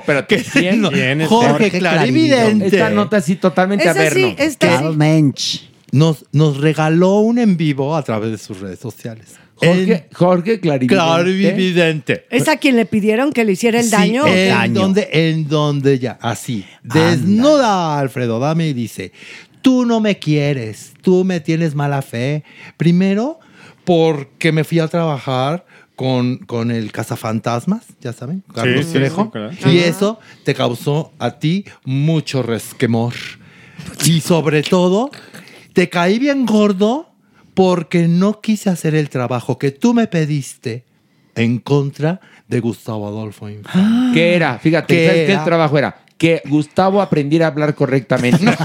que se le quitara el vicio de ceseo y por obra de magia tuviera tres títulos universitarios, ¿no? Que se hablara por lo menos bien el Por lo castellano. menos el español. No, no, que supuestamente ¿Que sí Alfredo se lo escabechara o qué? Sí, le había pagado a este señor, le ofrecía dinero para que le hiciera un trabajo de brujería negra, amiguis, No. Y que a través de un accidente se muriera Gustavo Voy a mandar a hacer un amarre para que nunca respires más. Qué cosa más. Pero espérate, a Ay, ver, qué bonita yo tengo una canción. duda razonable. ¿Cómo fue que George Clarividenchi rompió el pacto de amistad con Alfredo Adame? A, a ver, es decir, ¿cómo es que Alfredo Adame contrata a Jorge Clarividente Sí. Si ya tenía la mala experiencia de que había trabajado con Carlos Por favor. Trejo? Como para qué lo contrataría para otro trabajito? Porque si les- es que esto es verdad. La esperanza nunca muere. Ya es absurdo no se cree, hacerte. Pero ya está en otra. O sea, Alfredo Adame, brujería. Pero Adame, en serio, te lo juro que no es de, de ese tipo de personas. Adolfo O sea, Infame. no, no, no. Y la canción de ¿Cómo Voy va? a mandar a hacer un amarre para que nunca respires. ¿Nunca lo han escuchado? Está buenísima. Es Adame. Preciosa. es de Laura León. Claro, de la tesorita. Ese es de la. Voy a mandar a hacer un amarre para que nunca te vayas más. Ya mandé a llamar al chamán de las Amazonas. Así canta. ¿En serio? Precioso la Precioso, señora. precioso. Sí. Pero esta nota es preciosa, Búsquenla tiene en YouTube. todo. Esta, No, no, esta nota no, es la más bonita que has traído. No. Trae a Jorge Clarividente. Sí, Jorge. Trae al guapésimo de Gustavo Adolfo Infante. Ajá. Y, Y trae a Adame, de Adame, que es nuestro villano de moda. Y brujería. Y brujería. Pero Pero negra. más- y negra. Y bueno, Y, y, trae entonces- preocupación porque Gustavo Adolfo Infame dijo, ¿Qué? no, no, no, esto sí me parece muy serio. Esto- No. ya que me quieran Esto matar. ya es serio. Eh, sí, Ah. Digo, ya que no, me quieran digo, matar a través digo, de la esto brujería. es muy serio. Vamos a tener que es- investigarlo. Y luego, ¿qué seguimos? Vamos a investigarlo. Pero espérate, entonces que llegas al, hablando de los ministerios públicos, llegas al ministerio público, vengo a denunciar que ¿A José quién? Clarividante me está diciendo que el señor me quería hacer un embrujo para que yo muriera. no, no, no, muriera y lo logró. Ya tengo muerte intelectual. ¿No? ¿Qué? Y de fondo la canción. Voy a Ay, mandar a hacer un amarre Maniguis, para que ¿con nunca esta nota cerraste? más. ¿Ya? No, espérate. no, Ah, nada ya, más todavía para hay más. cerrar. Ay, Ya para cerrar, dijo Jorge Clarividente. No. Y es que yo me negué a hacerlo. Porque yo no hago ese tipo de trabajos a gente que en realidad tienen un buen corazón. No, Ya, con eso cerramos, Maniguis. ya. Con Por eso favor, cerramos. reflexionen esas palabras. Nos vemos los viernes en el Teatro Scholl en Acto de Dios. A las tres decimos adiós. Una, dos, tres. ¡Adiós! Esto fue Farándula 021. Recuerda, un nuevo episodio cada jueves. No sirve para nada. No, mi amor, sí sirve. Sí sirve, yo, sí sirve. Pero van a volver a jugar. hijo. Déjalo, déjalo. Van a volver a jugar, papá. Ah, el sentimiento, déjalo que se desahogue. No lo voy a desahogar yo más. Va a llorar Papito. Yo, papacito. Ese, bro- es- ese video se lo vamos a mandar a Carlos, a Carlos Loré de Mola, de Mola para que se lo pase al, a este, la- al directivo de deporte. Al Chuca Ferretti. O te voy a cerrar. Oye, sí, está bien que se lo pase. Sí, fíjate.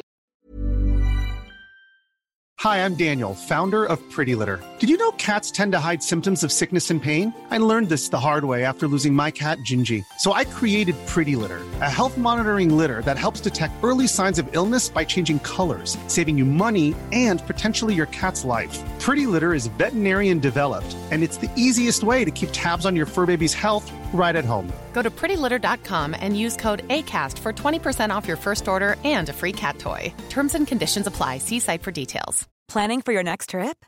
Elevate your travel style with Quince. Quince has all the jet setting essentials you'll want for your next getaway, like European linen, premium luggage options, buttery soft Italian leather bags, and so much more. And is all priced at 50 to 80% less than similar brands. Plus, Quince only works with factories that use safe and ethical manufacturing practices. Pack your bags with high-quality essentials you'll be wearing for vacations to come with Quince. Go to quince.com slash pack for free shipping and 365-day returns. This message comes from BOF sponsor eBay. You'll know real when you get it. It'll say eBay Authenticity Guarantee. And you'll feel it. Maybe it's a head turning handbag, a watch that says it all, jewelry that makes you look like the gem, or sneakers and streetwear so fresh every step feels fly. eBay gets it. So look for the blue check mark next to that thing you love and be confident that every inch, stitch, sole, and logo is checked by experts. With eBay Authenticity Guarantee, you can trust that feeling of real is always in reach. Ensure your next purchase is the real deal. Visit eBay.com for terms.